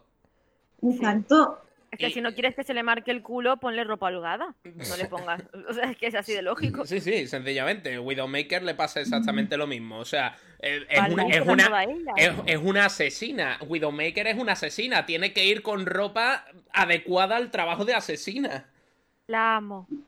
Con- con- No por no ejemplo, con Dante o con Nero en Devil May Cry, pues más de lo mismo con la ropa. Es que A ver, lo bueno que hay en ese tema es que ah, lo que anuncian ah, las feministas sobre ah, la sexualización en el aspecto y demás, Sí. después no se refleja con, le- con lo que quieren los clientes y las clientes. Es decir, la mayoría de mujeres que juegan a videojuegos, que el personaje que se van a elegir también va a ser el de una mujer así con cierto atractivo físico. Por eso la raza más elegida en el WoW es la elfa de sangre para Bueno, las mujeres. Ahora compiten con las elfas del vacío. Doy fe. Bueno, elfa. En, en resumen, elfa. Elfa, O dicen no, elfa. o, o las Draenei. A mí las Eh, no, os no preocupéis que si cuento con vosotros para un próximo podcast, hacemos un capítulo especial dedicado a World of Warcraft. Te quiero. Vale, vámonos, vámonos, permitidme que cambie un poco el bloque, vámonos a un caso súper actual de hace poco, que es Genshin Impact. ¿Vale? Genshin Impact Sí. es un RPG de toda la vida, de estilo gacha. Para los que no sepáis, un videojuego de estilo gacha es un videojuego donde eh, tú acumulas una moneda del juego y eh, junto con cierta probabilidad y estadística y números aleatorios puedes conseguir un personaje de mayor o menor rareza. Te puede salir pues lo típico, ¿no? Un personaje de a lo mejor de 3 estrellas o nivel, dependiendo de la estadística que se utilice el juego. Genshin Impact, en este caso, eh, pertenece a la empresa MiHoYo, que es, es la, la creadora del videojuego para móviles eh, mm, Honkai Impact Third, que está gratuito en Android, no sé también si está en App Store. Un videojuego que también pues es muy interesante, aunque sí que es verdad, aquí tengo que decirlo, que eh, está totalmente enfocado el, Honkai Impact 3 o Third. eh, únicamente, única y exclusivamente personajes femeninos anime bastante sexualizados, hay que decirlo todo, aunque con una estética un tanto cyberpunk, por decirlo así, ¿no? Entonces, en este Genshin Impact tenemos un RPG más clásico, que mucha gente dice que este Genshin Impact es una copia barata del Zelda Breath of the Wild, que ahora quiero hacer un inciso para una cosa del Zelda, recordármelo, por favor. Em, con este Genshin Impact, mm, a ti, por ejemplo, te, al principio del juego te dan la opción de elegir si quieres jugar con el personaje femenino, el personaje masculino. Y mira qué casualidad, esto lo podéis buscar por, por los subreddit, en el subreddit de Genshin Impact, si sois usuarios asiduos de Reddit en el que se hizo una encuesta de mm, qué personaje de los principales es el favorito de la comunidad. Genshin Impact acumula ya unos cuantos millones de usuarios acérrimos muy fervientes con el juego y por una goleada tremenda, te estoy hablando de casi duplicando o triplicando los votos, prefieren al personaje femenino antes que al personaje masculino. Eh, no es que esté muy sexualizado el personaje principal femenino, pero sí se nota una feminidad propia de un personaje de anime. Eh, no sé, larga melena rubia, ojos azules, eh, una forma de vestir pues propia de lo que entendemos como propia de una mujer, ¿no? Eh, que no dejan de ser chicos, no dejan de ser personajes. no sé si vosotros estáis un poco al tanto de esto. A mí la verdad que cuando se trata de un juego que tiene tanta estética japonesa, me parece completamente normal que hagan ese uso de modelo. Es decir, es lo que buscan ellos en los animes, es lo que buscan ellos en, muchísimas cosas, porque les resulta raro la mujer con ojos azules y rubia, al igual que los personajes masculinos de ojos rubios o ojos azules y rubios, igual, son el, la imagen rara. Entonces, pues para ellos, eso es lo bello. ¿Vosotros creéis, os hago una pregunta, ¿vosotros creéis que la cultura japonesa tiende a sexualizar demasiado a los personajes femeninos en videojuegos o creéis que es algo más cultural? ¿Creéis que es simplemente por tendencia? ¿Qué pensáis? Que se trata de una cuestión cultural de la libertad que tienen de opinión sobre ese tipo de temas. No lo hablan muy públicamente, pero te puedes ver perfectamente a japoneses leyendo hentai por el metro. Sí. ¿Tesi? Pues mira, por ejemplo, se me, se me está ocurriendo un videojuego que es el de Dora Life de lucha. Ajá. En el que ahí no solo hay una calidad brutal en, en, en, los últimos que han ido saliendo, que no sé cuántos hay, pero es que ahí no solo hay un nivel eh, anatómico muy bueno, sino que sí que es cierto que se sexualizan bastante a las mujeres, pero es que también a los hombres. No sé si decir que los sexualizan, sino que realzan la figura muchísimo. Ajá. Pero es que yo lo considero mucho más llamativo a la hora de, crear un, uh, un, juego de lucha, porque, no sé, considero que aprecias mejor las batallas con, una figura más esbelta y, ¿por qué no, sexualizada? No lo encuentro mal a, nivel visual, visual, resalta muchísimo más y da gusto jugar. Y tú imagínate ponerte a jugar un juego de lucha de este tipo en el que todos los personajes vayan, por ejemplo, vestidos de colores bastante más sobrios, todos vestidos de forma ponle, militar, todos. Entonces, al fin y al cabo, ves a todos los personajes iguales y no destacan ninguno en sí. Y a, nivel, o sea, tanto a nivel jugabilidad, quieras o no, puedes confundir incluso tu personaje con el, con el personaje que use tu adversario y no te llamaría tampoco tanto la atención a nivel visual, al fin y al cabo. Claro, yo es que exactamente lo pienso de esa manera. O, por ejemplo, el caso que estaba comentando, que estaba comentando Tessie ahora mismo, ¿no? Death, Death or Alive. Eh, que si no me equivoco, creo, corregidme si me equivoco, eh, vamos ya por el Death or Alive 7, me parece, o el 5, no recuerdo muy bien ahora mismo. Y son, son puramente personajes femeninos. Eh, y como dice Tess, hay un nivel anatómico muy chulo, muy potente.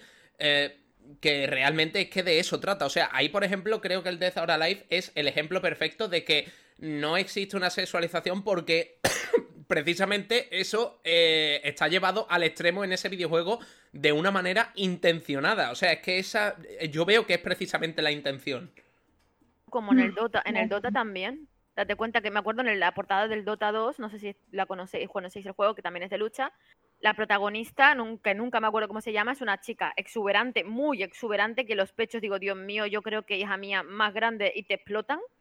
Que, que iba con su moñito pelirroja y su mm, mm, traje, parecía, entre comillas, sexualizado Sí, sí, sí, sí, pelirroja, la chica guapísima. Que iba con un cuerpazo increíble, alta, con un traje azul clarito, que enseñaba básicamente, yo creo que mm, no tenía ni que ver el DNI, ya venía marcado en los pezones, o sea que poco más. porque, porque como se moviera un poquito en la lucha ya le veías todo. o sea, Impresionante. a mí me hacía muchísima gracia ese juego. No, no, no, no, no me Yo, yo era pequeña la primera vez que lo. Yo, de hecho, lo tenía, me lo compré creo que al mismo tiempo que me compré el Tekken 4, más o menos. Sí, que eran para PlayStation 2. Y a mí me llamaba, me, me llamaba muchísimo la atención precisamente por eso. Pero, y, y- y era pequeña.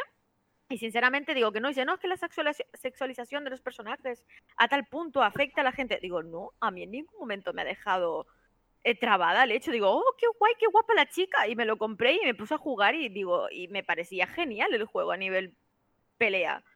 Y, y al fin y al cabo, lo menos que te que prestas atención después es en la visualización y la sexualización de los personajes. Bueno, bueno, bueno. Yo tengo amigos que se quedaban a mirar la repetición cuando ganaba Cristi en el Tekken para ver si se le veían las bragas debajo de la minifalda. Ay, por favor. Y esto es completamente verídico. Yo Eso ya- eso es otra cosa. que tengo como 6-7 años y a mí Cristi siempre me ha, me ha sacado las babas, pero de una forma impresionante. Yo la elegía solo para verla, Sí, sí, no, porque me aparte, parecía estupendísima. O sea, me es que era impresionante. Encima cómo se movía, pues... pues No, y pues, me, me hacía mucha gracia cómo le ponían la piel brillosita, como si lo hubieran untado en aceite y le se lo saltaban el tanga por encima del Sí, es pantalón. verdad, qué fuerte. Qué fuerte. Cámbiame, cámbiame de tema, por favor. Sobre todo en la playa. Por favor, que se está caldeando el ambiente. Vale, os voy a poner otro, os voy a poner otro caso anecdótico que ahora quiero que me hagáis una comparación y una valoración. Tenemos, por ejemplo, en el caso de Final Fantasy XIII y XIII-2 y Final Fantasy XV, ¿de acuerdo? ¿Qué pasa en Final Fantasy XIII y XIII-2? Tenemos a, la pro- a, a un grupo de protagonistas, ¿no? Pero la protagonista principal es Lightning. Lightning Farron.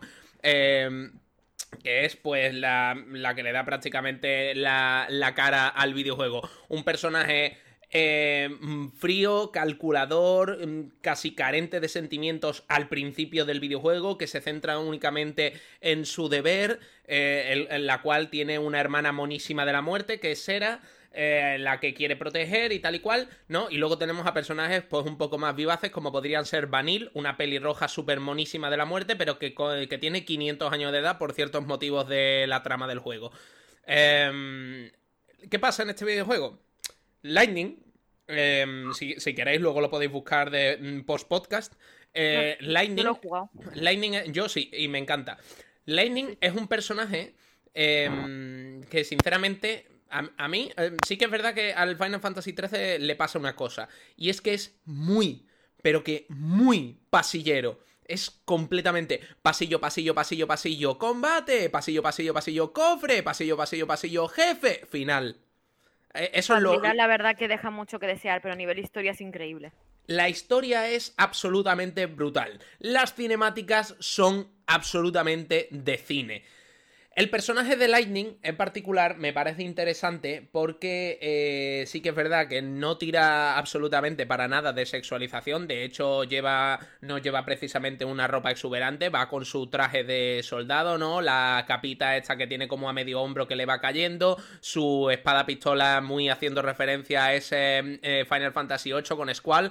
Em, pero vemos que a lo largo de lo que va siendo la trama va cambiando su forma de ser, va siendo como más cariñosa, va entendiendo un poco más los sentimientos de sus compañeros. Em, vemos una evolución de un personaje frío em, que se separa mucho del grupo, que no confía prácticamente en nadie, hasta el punto de decir que daría la vida por sus compañeros. Pero eso lo consiguió de que la mayoría de la historia él ella estuviera junto a Hope. Claro. Porque e- es- es- le salió como el, el lado maternal, por así decirlo, por vivir el- la mitad de la, de la aventura ella sola con Hope. Que me parece una historia brutal. Y luego tenemos, por ejemplo, el caso de. Que, que es más o menos lo mismo que le pasa con Vanille y Fang, ¿no? Fang, Sí. que se considera la hermana mayor de Vanille. O- A mí Fang me encanta como personaje. Fang, por ejemplo, no me parece un personaje que sea lo que entendemos por marimacho. Sí que es verdad que tiene un poco tendencias, lo que podríamos entender como masculinas, ¿no? Eh, pero me parece que sigue manteniendo ese punto de una feminidad muy interesante que tú dices, ostras, no parece un tío, pero tiene, tiene todas las características para para comportarse como un personaje masculino como podría ser Snow, que es básicamente el tanque del grupo, pero sin embargo es un personaje que da gusto jugarlo. No sé... Si te, si te fijas, es- estéticamente tiene un aire a Samira. Sí, eh, tiene, se da un aire, se da un aire, la verdad. Pero luego pasa una cosa, pasa justo lo contrario cuando avanzamos al Final Fantasy XIII-2, donde la protagonista en este caso es la hermana de Lightning, Sera, que, eh, al cual pues se une un personaje nuevo llamado Noel. Y en este caso pasa, eh, arreglan varios de los problemas que tuvo Final Fantasy 13, que era el hecho de que era muy pasillero, muy lineal. Aquí hay hasta viajes en el tiempo y Sera pues adquiere la capacidad de moverse en el tiempo junto a Noel para visitar distintas épocas y arreglar los desaguisados que ocurren, ¿no? Pero ocurre una Y cosa. para, y para rescatar a Lightning. Y para, bueno, para, entre comillas, rescatar a Lightning. em, pero ocurre una cosa, ¿no? Que es que eh, Sera sí que se nota que es un personaje mucho más femenino, tanto por la forma de vestir como por la forma de comportarse. em, y además, sí, tiene también la capacidad de. Bueno, la capacidad, sí. Tiene como pu- puede cambiarse también el vestuario, que esto también pasa en el Final Fantasy XIII Lightning Returns, donde incluso puedes vestir a Lightning de Neko. O sea, esto, esto es acojonante.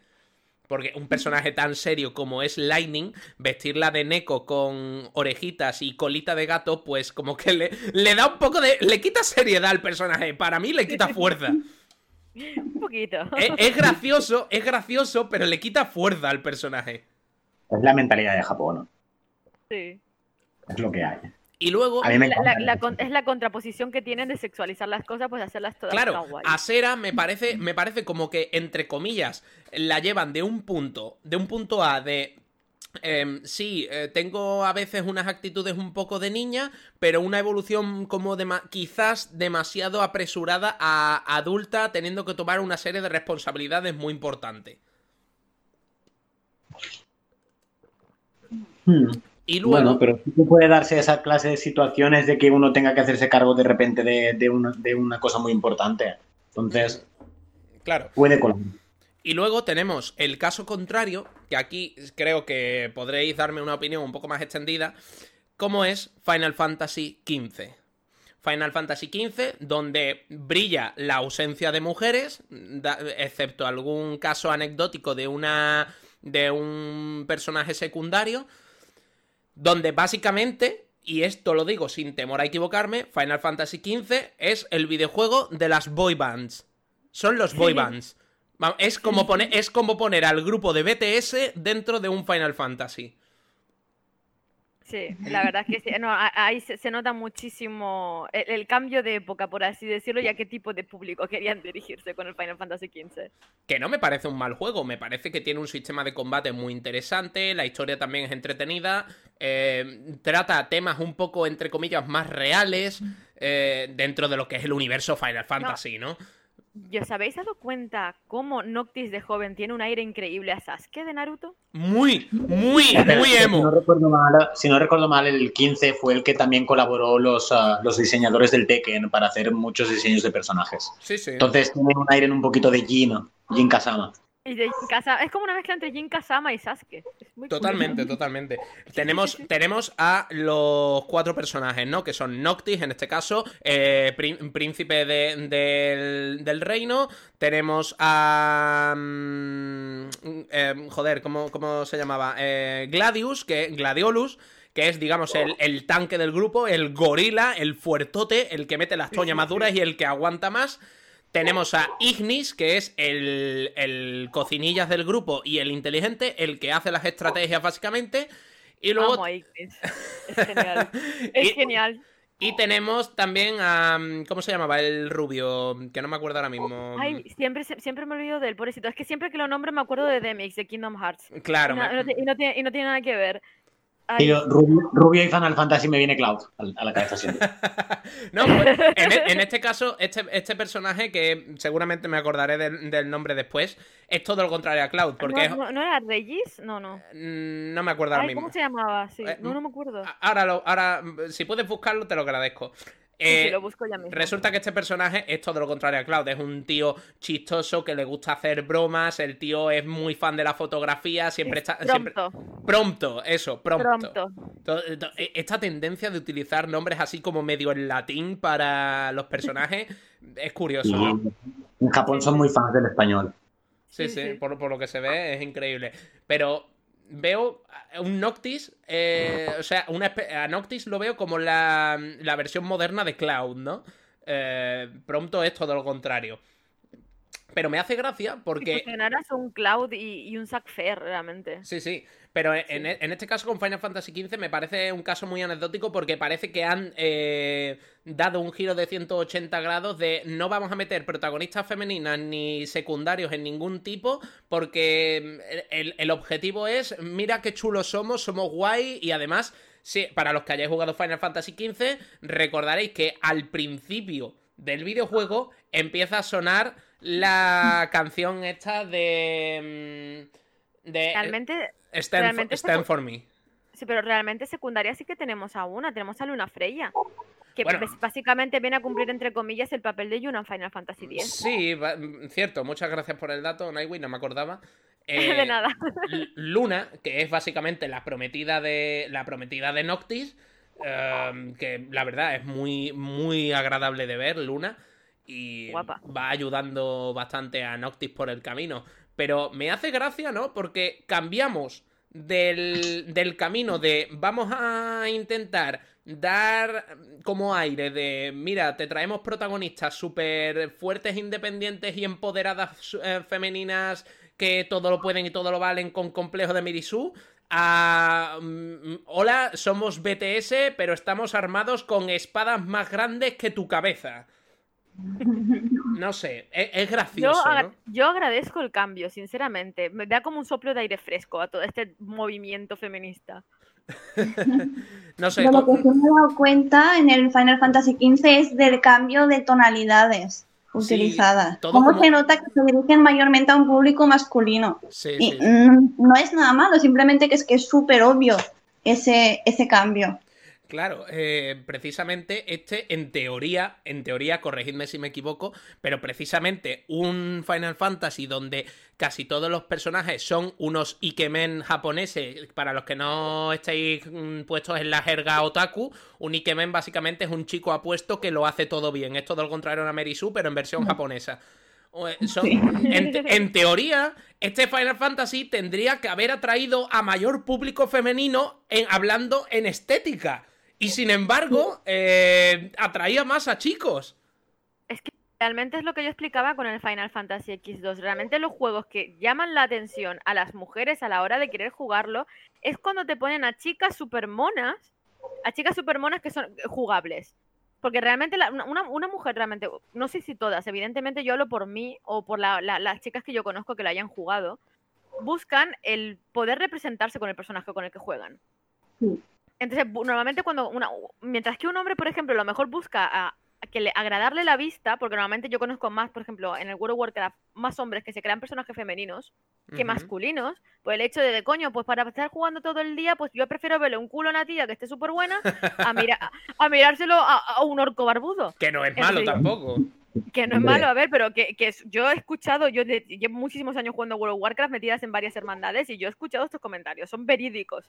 Y yo digo, coño, pues si lo pones así, pues también es verdad. O sea, pero las mujeres cuando jugamos, o, o no todas, no puedo hablar por todas, pero generalmente lo que buscamos es, digo, Jolín, pues quiero que este personaje sea súper mono porque a mí me encantaría ser así, por decirlo de una manera. Como diciendo, y, y- y- y buscas más, porque siempre nos hemos metido, siempre, o se nos ha inculcado, entre comillas, lo de vestir a las muñecas. Sí. Entonces tenemos también, quieras o no, más presente eso que el buscar de, joder, voy a hacerme un personaje que esté súper bueno para jugarlo todo el día. Que también. A ver, no digo yo que no, que es- a mí eso me ha pasado con The Witcher. Pero Claro. No me acuerdo qué videojuego era este en el que creo que no fue hace mucho, creo que fue hace un año o, do- o poco menos, en el que hacían un videojuego donde decía que donde decían que el personaje que te podías crear podía ser masculino, femenino o de género indefinido. ¿Sabéis de cuál os estoy hablando? me- eso me ha hecho con los Sims. No caigo ahora mismo. Sí que me acuerdo la noticia, pero no me acuerdo qué juego era. Yo tampoco, por eso me, me da mucho coraje No, porque espera. Eh, espera, ¿no serán los Sims 4?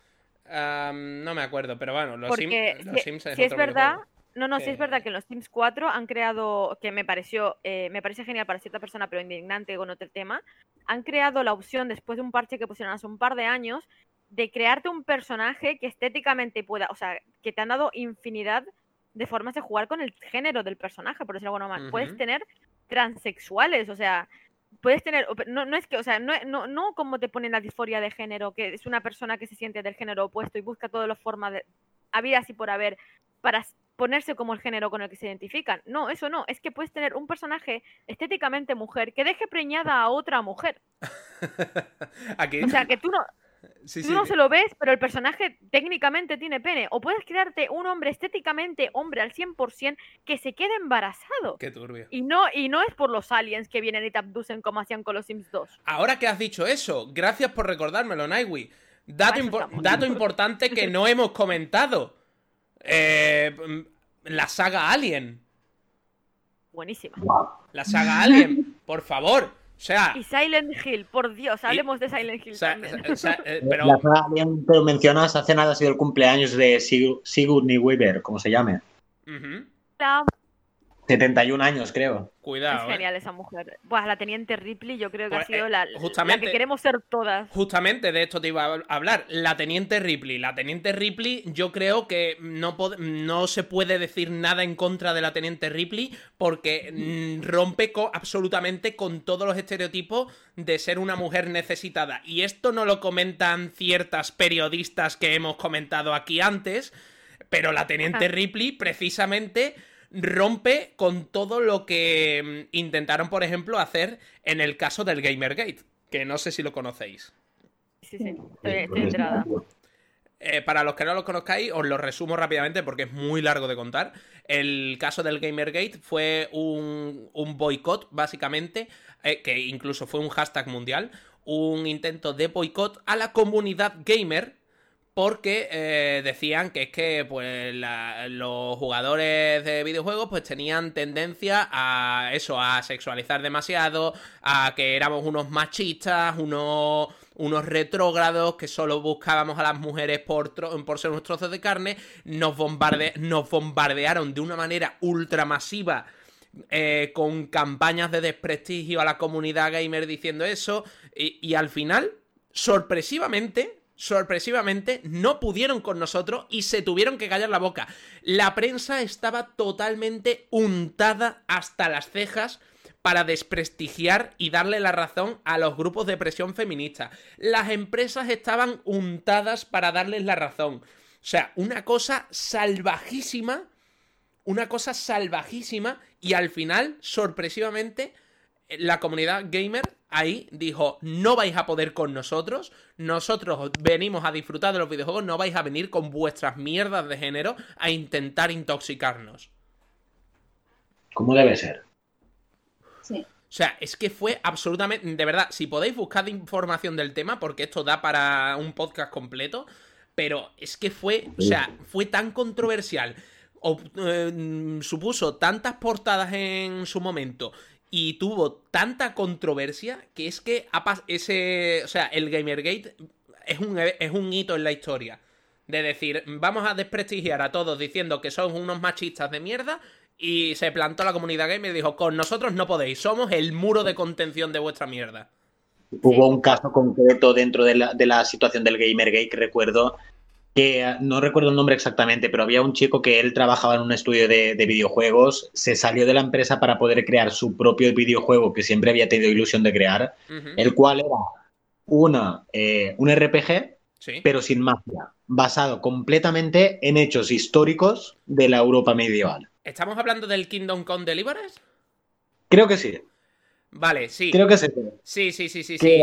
Hubo un boicot así completamente sobre ese juego porque decían que era machista y racista por no incluir a mujeres y a gente de otras razas en una posición como de, de caballeros o de protagonistas del videojuego. Sí. En cuanto, si te basas en el rigor histórico, la gente de color en Europa hasta antes del siglo XVII eran todos clavos prácticamente.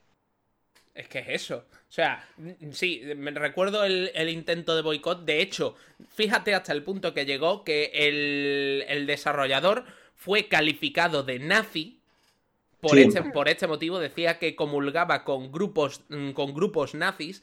Porque, claro, ¿cómo no vas a meter, por ejemplo, mujeres negras en un videojuego? Ah, claro, es que como todos sabemos, en la Europa del Este del siglo XVIII, las mujeres negras abundaban y eran la mayoría.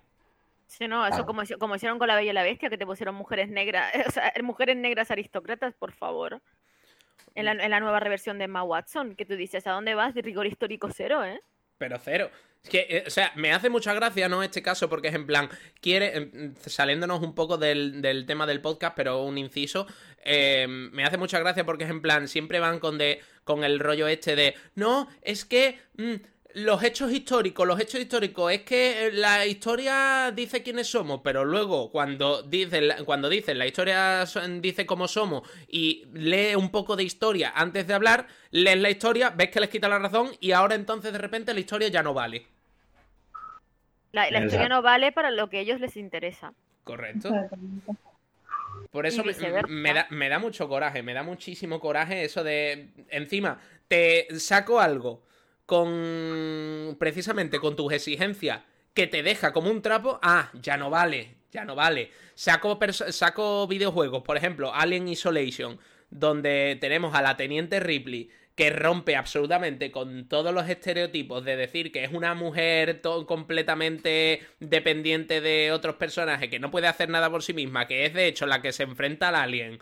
eh, y te deja, te deja totalmente por los suelos. Ahora que me vas a decir, no, pero es que. Y además, fíjate qué curioso, porque en el caso del Gamergate, Anita Sarkisian cogió y dijo precisamente, puso como únicos ejemplos. eh, qué casualidad, ¿no? Que, ¿Por qué será que no me sorprende? Puso como ejemplos de machismo en los videojuegos a eh, la princesa Peach y a la princesa Zelda. ¡Qué casualidad! No va, no va, no va a nombrar a. No va a nombrar a Bayonetta, no va a nombrar a Samus, no va a No, nombrar. claro, tampoco va a nombrar a Face Connors de Mirror's Age, ni te va a, no- a nombrar a Shodan de System Shock. O, Eh, o un, ¿Hola? o un personaje. que- Heather, claro, o Heather un, Mason en Silent Hill. o un personaje muy importante que no me he acordado de comentar y quería comentarlo también. de la saga. De la saga Parasitive. También. que. A, a, a- a Yabrea, a Yabrea de la saga Parasitive, que es básicamente casi una teniente Ripley, pero pero mm, un poco más rollo apocalipsis zombie. Genial, es brutal. O sea, tienes personajes femeninos protagonistas súper fuertes, independientes y que además mantienen un estilo brutal para aburrir, pero para aburrirte. Y me sacas, ay no, es que la princesa Zelda y la princesa Peach, es que está, están totalmente alienadas, porque es que dependen de, de un patriarcado opresor, que es que, claro, tienen que ser rescatadas y no pueden hacer nada por sí mismos. Y luego coge como intento para, como decir, hay otro caso que ahora os lo iba a comentar. Eh, por ejemplo, decía, no, es que ahora la cosa está cambiando muy lentamente. Tenemos, por ejemplo, a Aloy de Horizon Zero Dawn, ¿no? Y por ejemplo, mete un poco con calzador el tema del, el tema del machismo, por ejemplo, dentro de los eSports, ¿no? Eh, como, como- eh, esto, por ejemplo, voy a hacer una pequeña cuña. Mencionaré a una alienada ahora en Twitter para que lo, lo vea. Voy a hacer una cuñita. Esto lo comentaba una alienada en uno de sus vídeos cuando destrozó a Blissey en, uno de- en un vídeo que le hizo para mm, des- desmentir toda la basura que dijo. De mm, el esta, eh, Aparte, a, a este también, a- por la que gente que le interese, que a lo mejor no quiere buscar información, te nombra muy brevemente eh, el tema del Gamergate y a, a raíz de, exacto. a- de contar como lo que antes de lo que empezó a hacer Co- correcto, correcto. Que tiene un documental Blissey que se llama Nerfeadas, ¿vale? En el que, pues, eh, fíjate qué curioso, ¿no? Porque empiezan a entrevistar a chicas que te dicen claramente, ellas iban con intención de, de que estas chicas a las que entrevistaban dijeran, sí, he sufrido un montón de acoso por el hecho de ser mujer, jugando, que no sé qué, que no sé cuánto, porque esta es otra, por ejemplo, en videojuegos como League of Legends, siempre se tiene la tendencia a creer que eh, las mujeres solo juegan soporte porque solo saben jugar soporte o juegan con personajes femeninos tipo soporte. Y es en plan, pero, pero, pero ¿qué me estás contando, pedazo de animal? Yo soy mujer y puedo afirmar desde que se creó el League of, Le- el League of Legends que yo he empezado a jugar solamente, o sea, lo- lo- los roles que más me gustan son a de carry y jungla. Es Y apenas, apenas, apenas, to- apenas toco el- la- la- lo que viene a ser el ser support. A mí me soportean, que es diferente.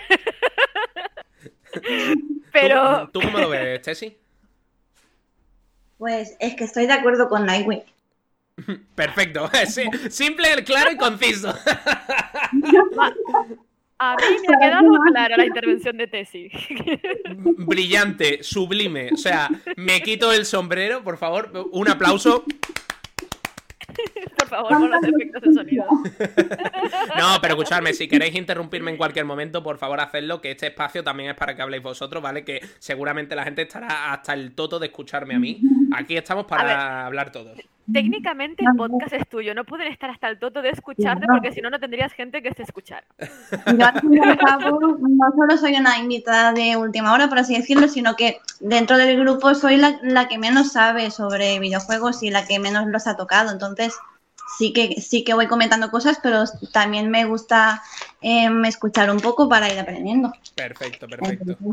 No hay ningún problema. Yo desde que vi que a Nina Williams le sacaron un videojuego propio de ella, yo tenía claro que, que la cosa de, de condenar a las mujeres en los videojuegos era absurdo. Sí. Y es que ni tan siquiera es la clase de juego en la cual la mujer es una mujer perfecta, súper buena y compasiva. No, no. Ella es una asesina a sueldo y tu juego va de tener que hacer tus encargos. Buah, a mí me parece increíble ese juego. Aparte, ahora que lo nombras, Coro, me acabo de dar cuenta del paralelismo que existe entre Widowmaker y Nina Williams. Mm. Al fin y al cabo, las dos son asesinas. Son asesinas a sueldo y son técnicamente se muestran bastante frías. Y son, bruta y son brutales. Son bestiales, Claro. ¿no? Y a- eh, la, la- la estética esbelta, con cuerpito perfecto, con su moño ahí súper mega recogido, que, que envidia porque a mí ese moño no me sale. O sea, sinceramente, digo, ojalá me quedara el moño también. También hay que ver un poco la historia de Nina Williams, que viene de por sí contada en parte del Tekken. ¿no? Ella y la pelea a muerte que tiene con su hermana, que también es asesina se- a sueldo. Ah, No, y, y la relación que tiene con Steve Fox, que lo metieron más adelante, que me pareció brutal haberlo metido. O si, nos ponemos, o si nos ponemos en ese plan, podemos poner a Asuka. Asuka, que también tiene una historia que telita, eh. Cuidado. Es O, la- o- para, mí, a mí es la me- o sea, para mí las mejores son Nina Williams y Azuka Casamas. O sea, es que lo tengo clarísimo. Y si queremos meternos ya en lo profundo y bajar al barro, vamos a meter a Jun Kazama, que vale, que es la voz final de la- del modo arcade. Pero Jun Kazama, por favor, la madre de Jun. Kazama, Jun Kazama es el motivo de la historia del Tekken. Ella es una Claro. periodista que le encargan meterse dentro de la competición del Mishima Zaibatsu para averiguar qué pasa ahí dentro. Fíjate. Sí. No, no es periodista, es policía. Y mira que cómo, es termi- y amiga mira cómo de- terminó. de- O sea, Sí, sí. eh, Es, es sublime. Pero, por ejemplo, eh, no sé, me... mm, que, es que mm, creo que he nombrado ya la mayoría que recuerdo ahora mismo de personajes protagonistas de- femeninos dentro de los videojuegos. No sé si vosotros recordáis alguno más. Sí, yo. Dime. Realmente no fue para nada, no, no, no ha sido para nada nombrar, no sé, importante, pero porque Miss Pac-Man.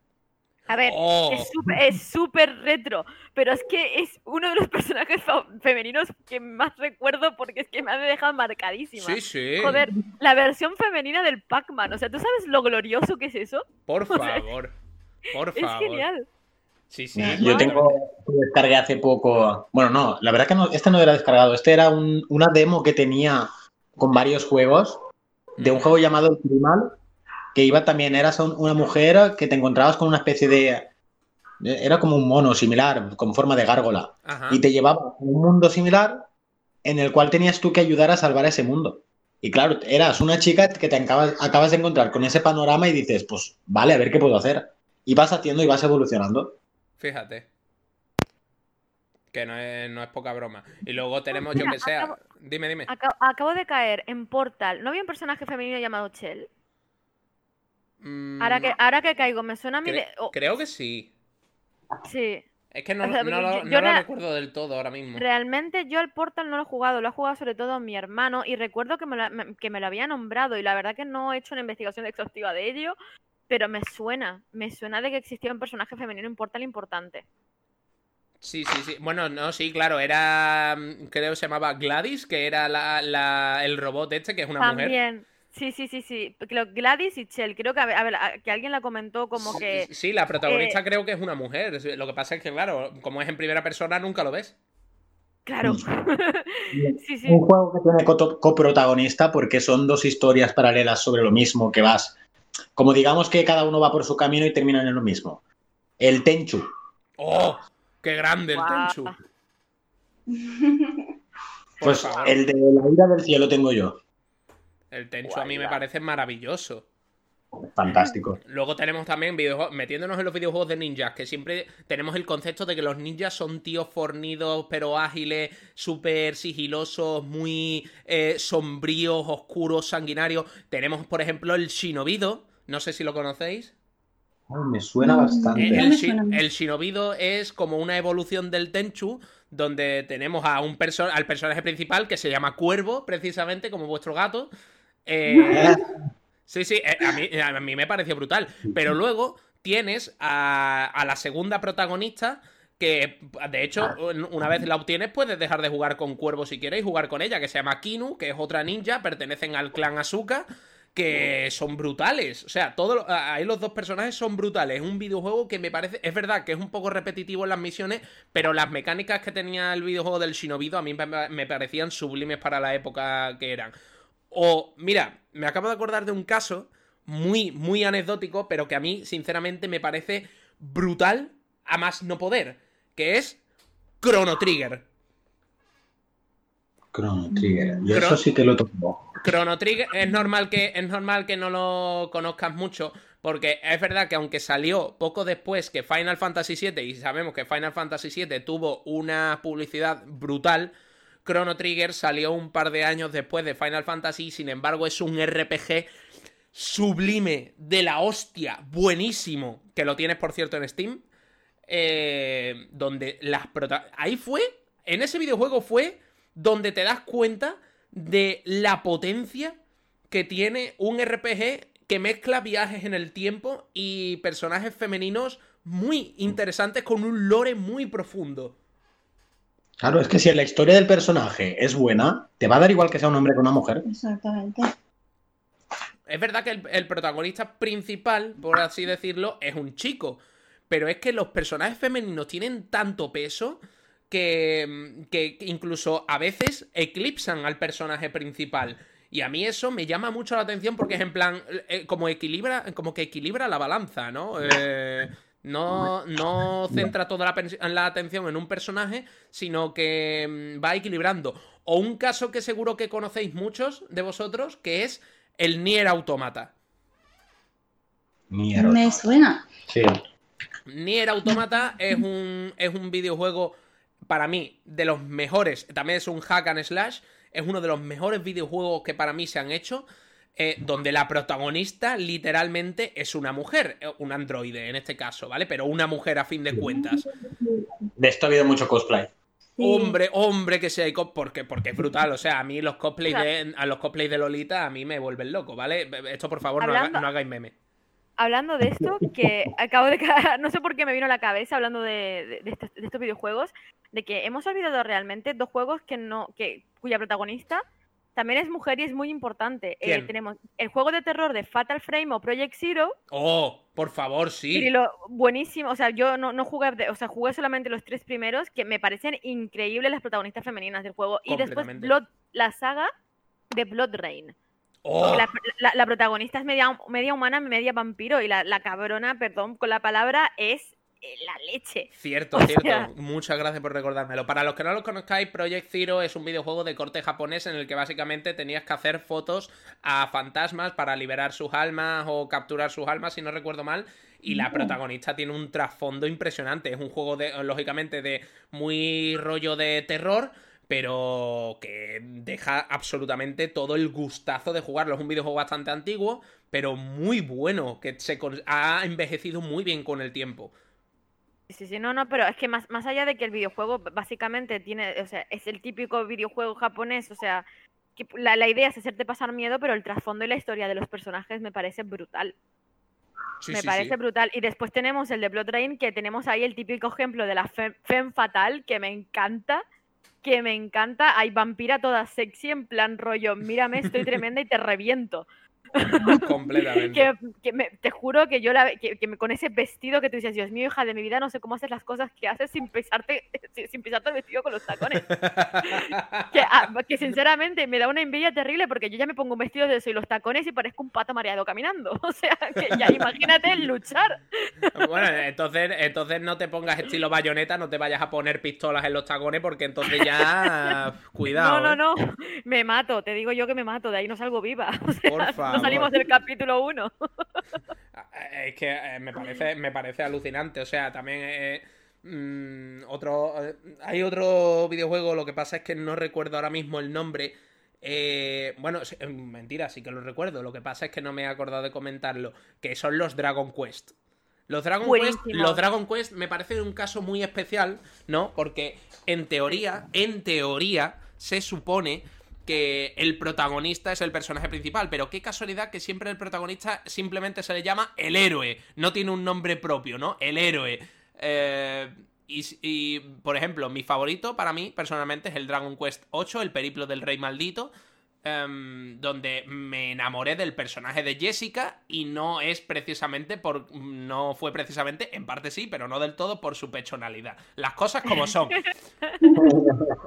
Pero. Madre mía. Pero porque. Aparte de por la personalidad, también por su personalidad, ¿no? Porque se la ve una, una tía súper. súper hecha pa'lante, muy interesante. Que aprovecha. De hecho, es. de- le pasa como a Bayonetta, ¿no? Aprovecha mucho sus dotes. Sus dotes físicas para usarlas en el combate. O sea, no es de típica de. Mírame, soy un. soy un busto andante y estoy aquí para hacer bulto. No. Se aprovecha de su personalidad para mm, confundir a los personajes. Bueno. Es genial. Ay, acabo de caer en cuenta, digo, pero que todo lo opuesto a Bayonetta, hubo un juego en PlayStation 2 que me acabo de acordar ahora cuando hablaste del Dragon Quest, que se llamaba Drakan. Que tú jugabas un personaje principal femenino que estaba eh, que iba vestido solamente con una armadura de metal gris. Oh, pues mira, básica- este no lo conozco. Pues es muy bueno, si no lo habéis jugado os lo recomiendo, porque yo, yo me acuerdo que lo jugué muy brevemente cuando era pequeña, porque me acuerdo de que se- lamentablemente lo cuidé súper mal el juego y lo rayé rápido. Pero, pero me parecía un juego súper interesante de jugar. O sea, es en plan rollo fantasía medieval y en la portada aparece ella con su armadura y una espada encima de un dragón, Qué guay. Con un castillo de fondo. Y me encanta porque el dragón es el clásico poligonito de PlayStation 2 y ella también, pero es, es muy rollo Lara Croft. Ella es muy, muy rollo Lara Croft, pero en, en plan medievo. Ujú. Y está muy bien el juego. Y me había olvidado, de, de verdad, no me acuerdo el nombre de ella, porque la verdad que es un juego que no, no- no tengo tan presente. Pero sí es verdad que me había olvidado de comentarlo antes, cuando comentamos sobre Lara Croft. Y, que me, y me encanta porque muestra de que también puedes meter una protagonista femenina que eh, es la hostia sin tener que sexualizarla. Pues sí. Pero bueno, Como, contraposición a Bayonetta, que aún así sigo comentando de que Bayonetta es de mis favoritas. Eh, sí, sí, sí, por supuesto. Y además ahora tenemos, pe- tenemos personajes a día de hoy muy interesantes en los videojuegos, como podría ser en lo que te comento, ¿no? Eh, B- mm, 2B de Nier Automata. eh, tenemos, a, por ejemplo, a Estela del Spirit Farer, que estoy jugándolo en mi canal. Eh, yo qué sé, tenemos a... Es que mm, pierdo la cuenta de tantos personajes que hay eh, a día de hoy que son súper carismáticos dentro de los videojuegos, son protagonistas femeninas que me parecen impresionantes. Tenemos a, mm, el juego de A Plague Tale Innocence, donde la protagonista es una, es una chica y tiene que ir de- tiene que llevar a su hermano pequeño, que, eh, llevarlo de la mano porque, porque es un niño pequeño, ¿no? Pero juegos que me parecen exacerbadamente brutales y que no pierde la esencia en ningún momento. Pero lo último que quería comentar ya, porque vamos a llegar a las dos horas, y es el último caso que os quería comentar para que vayamos cerrando un poco ya el podcast, que es el caso más eh, clásico y grande en la historia de los videojuegos en lo que se refiere a personajes femeninos que no lo hemos nombrado en ningún momento y creo que con esto vamos a cerrar el podcast ya para cumplir, cumplir con las dos horas, que es Pokémon. Oh, un Po- clásico. Pokémon, Pokémon, creo que todos los que hemos tocado Pokémon en algún momento de nuestra vida, cuando hemos podido, hemos jugado con el personaje femenino. Sí, yo lo he hecho en el, platino. Creo, Sí, que, sí, creo que el personaje femenino, si no me falla la memoria, se metió a partir de la edición oro y plata, si no me falla la memoria. Eh, Creo que sí, a partir de ella te preguntaba si eras chico o chica. Exacto. Y la evolución que han tenido los personajes femeninos eh, en Pokémon ha sido brutal, pero en una escalada impresionante. Pero Personalmente, la, la, para mí, a nivel estético, las mejores han sido los de Perla, Diamante y Platino. a mí mi, Me- fa- mi favorita siempre ha sido la de Pokémon X, esto debo decirlo, que además fue el que me compré específicamente porque quería el Charizard negro. Tess, ¿cómo lo ves tú? Tal. Pues sí que tengo que decir aquí que no puedo aportar mucho porque no he, no he jugado apenas al Pokémon. Ay, Dios mío, te mato, Tess, te mato. Por ¿Cómo no se favor, por favor. No, no, no. Pero eh, no, sí que tengo que decir que, aunque es verdad que simplemente era un, un pequeño montón de píxeles, pero no sé, llamaba mucho la atención para lo que era entonces decir, ostras, que no estoy jugando. Porque claro, todos los que jugamos Pokémon en, en la época de la edición amarilla, la edición roja y esta, la edición azul y Sí. todas estas, lo jugábamos pensando que estábamos reviviendo la historia que veíamos en la televisión.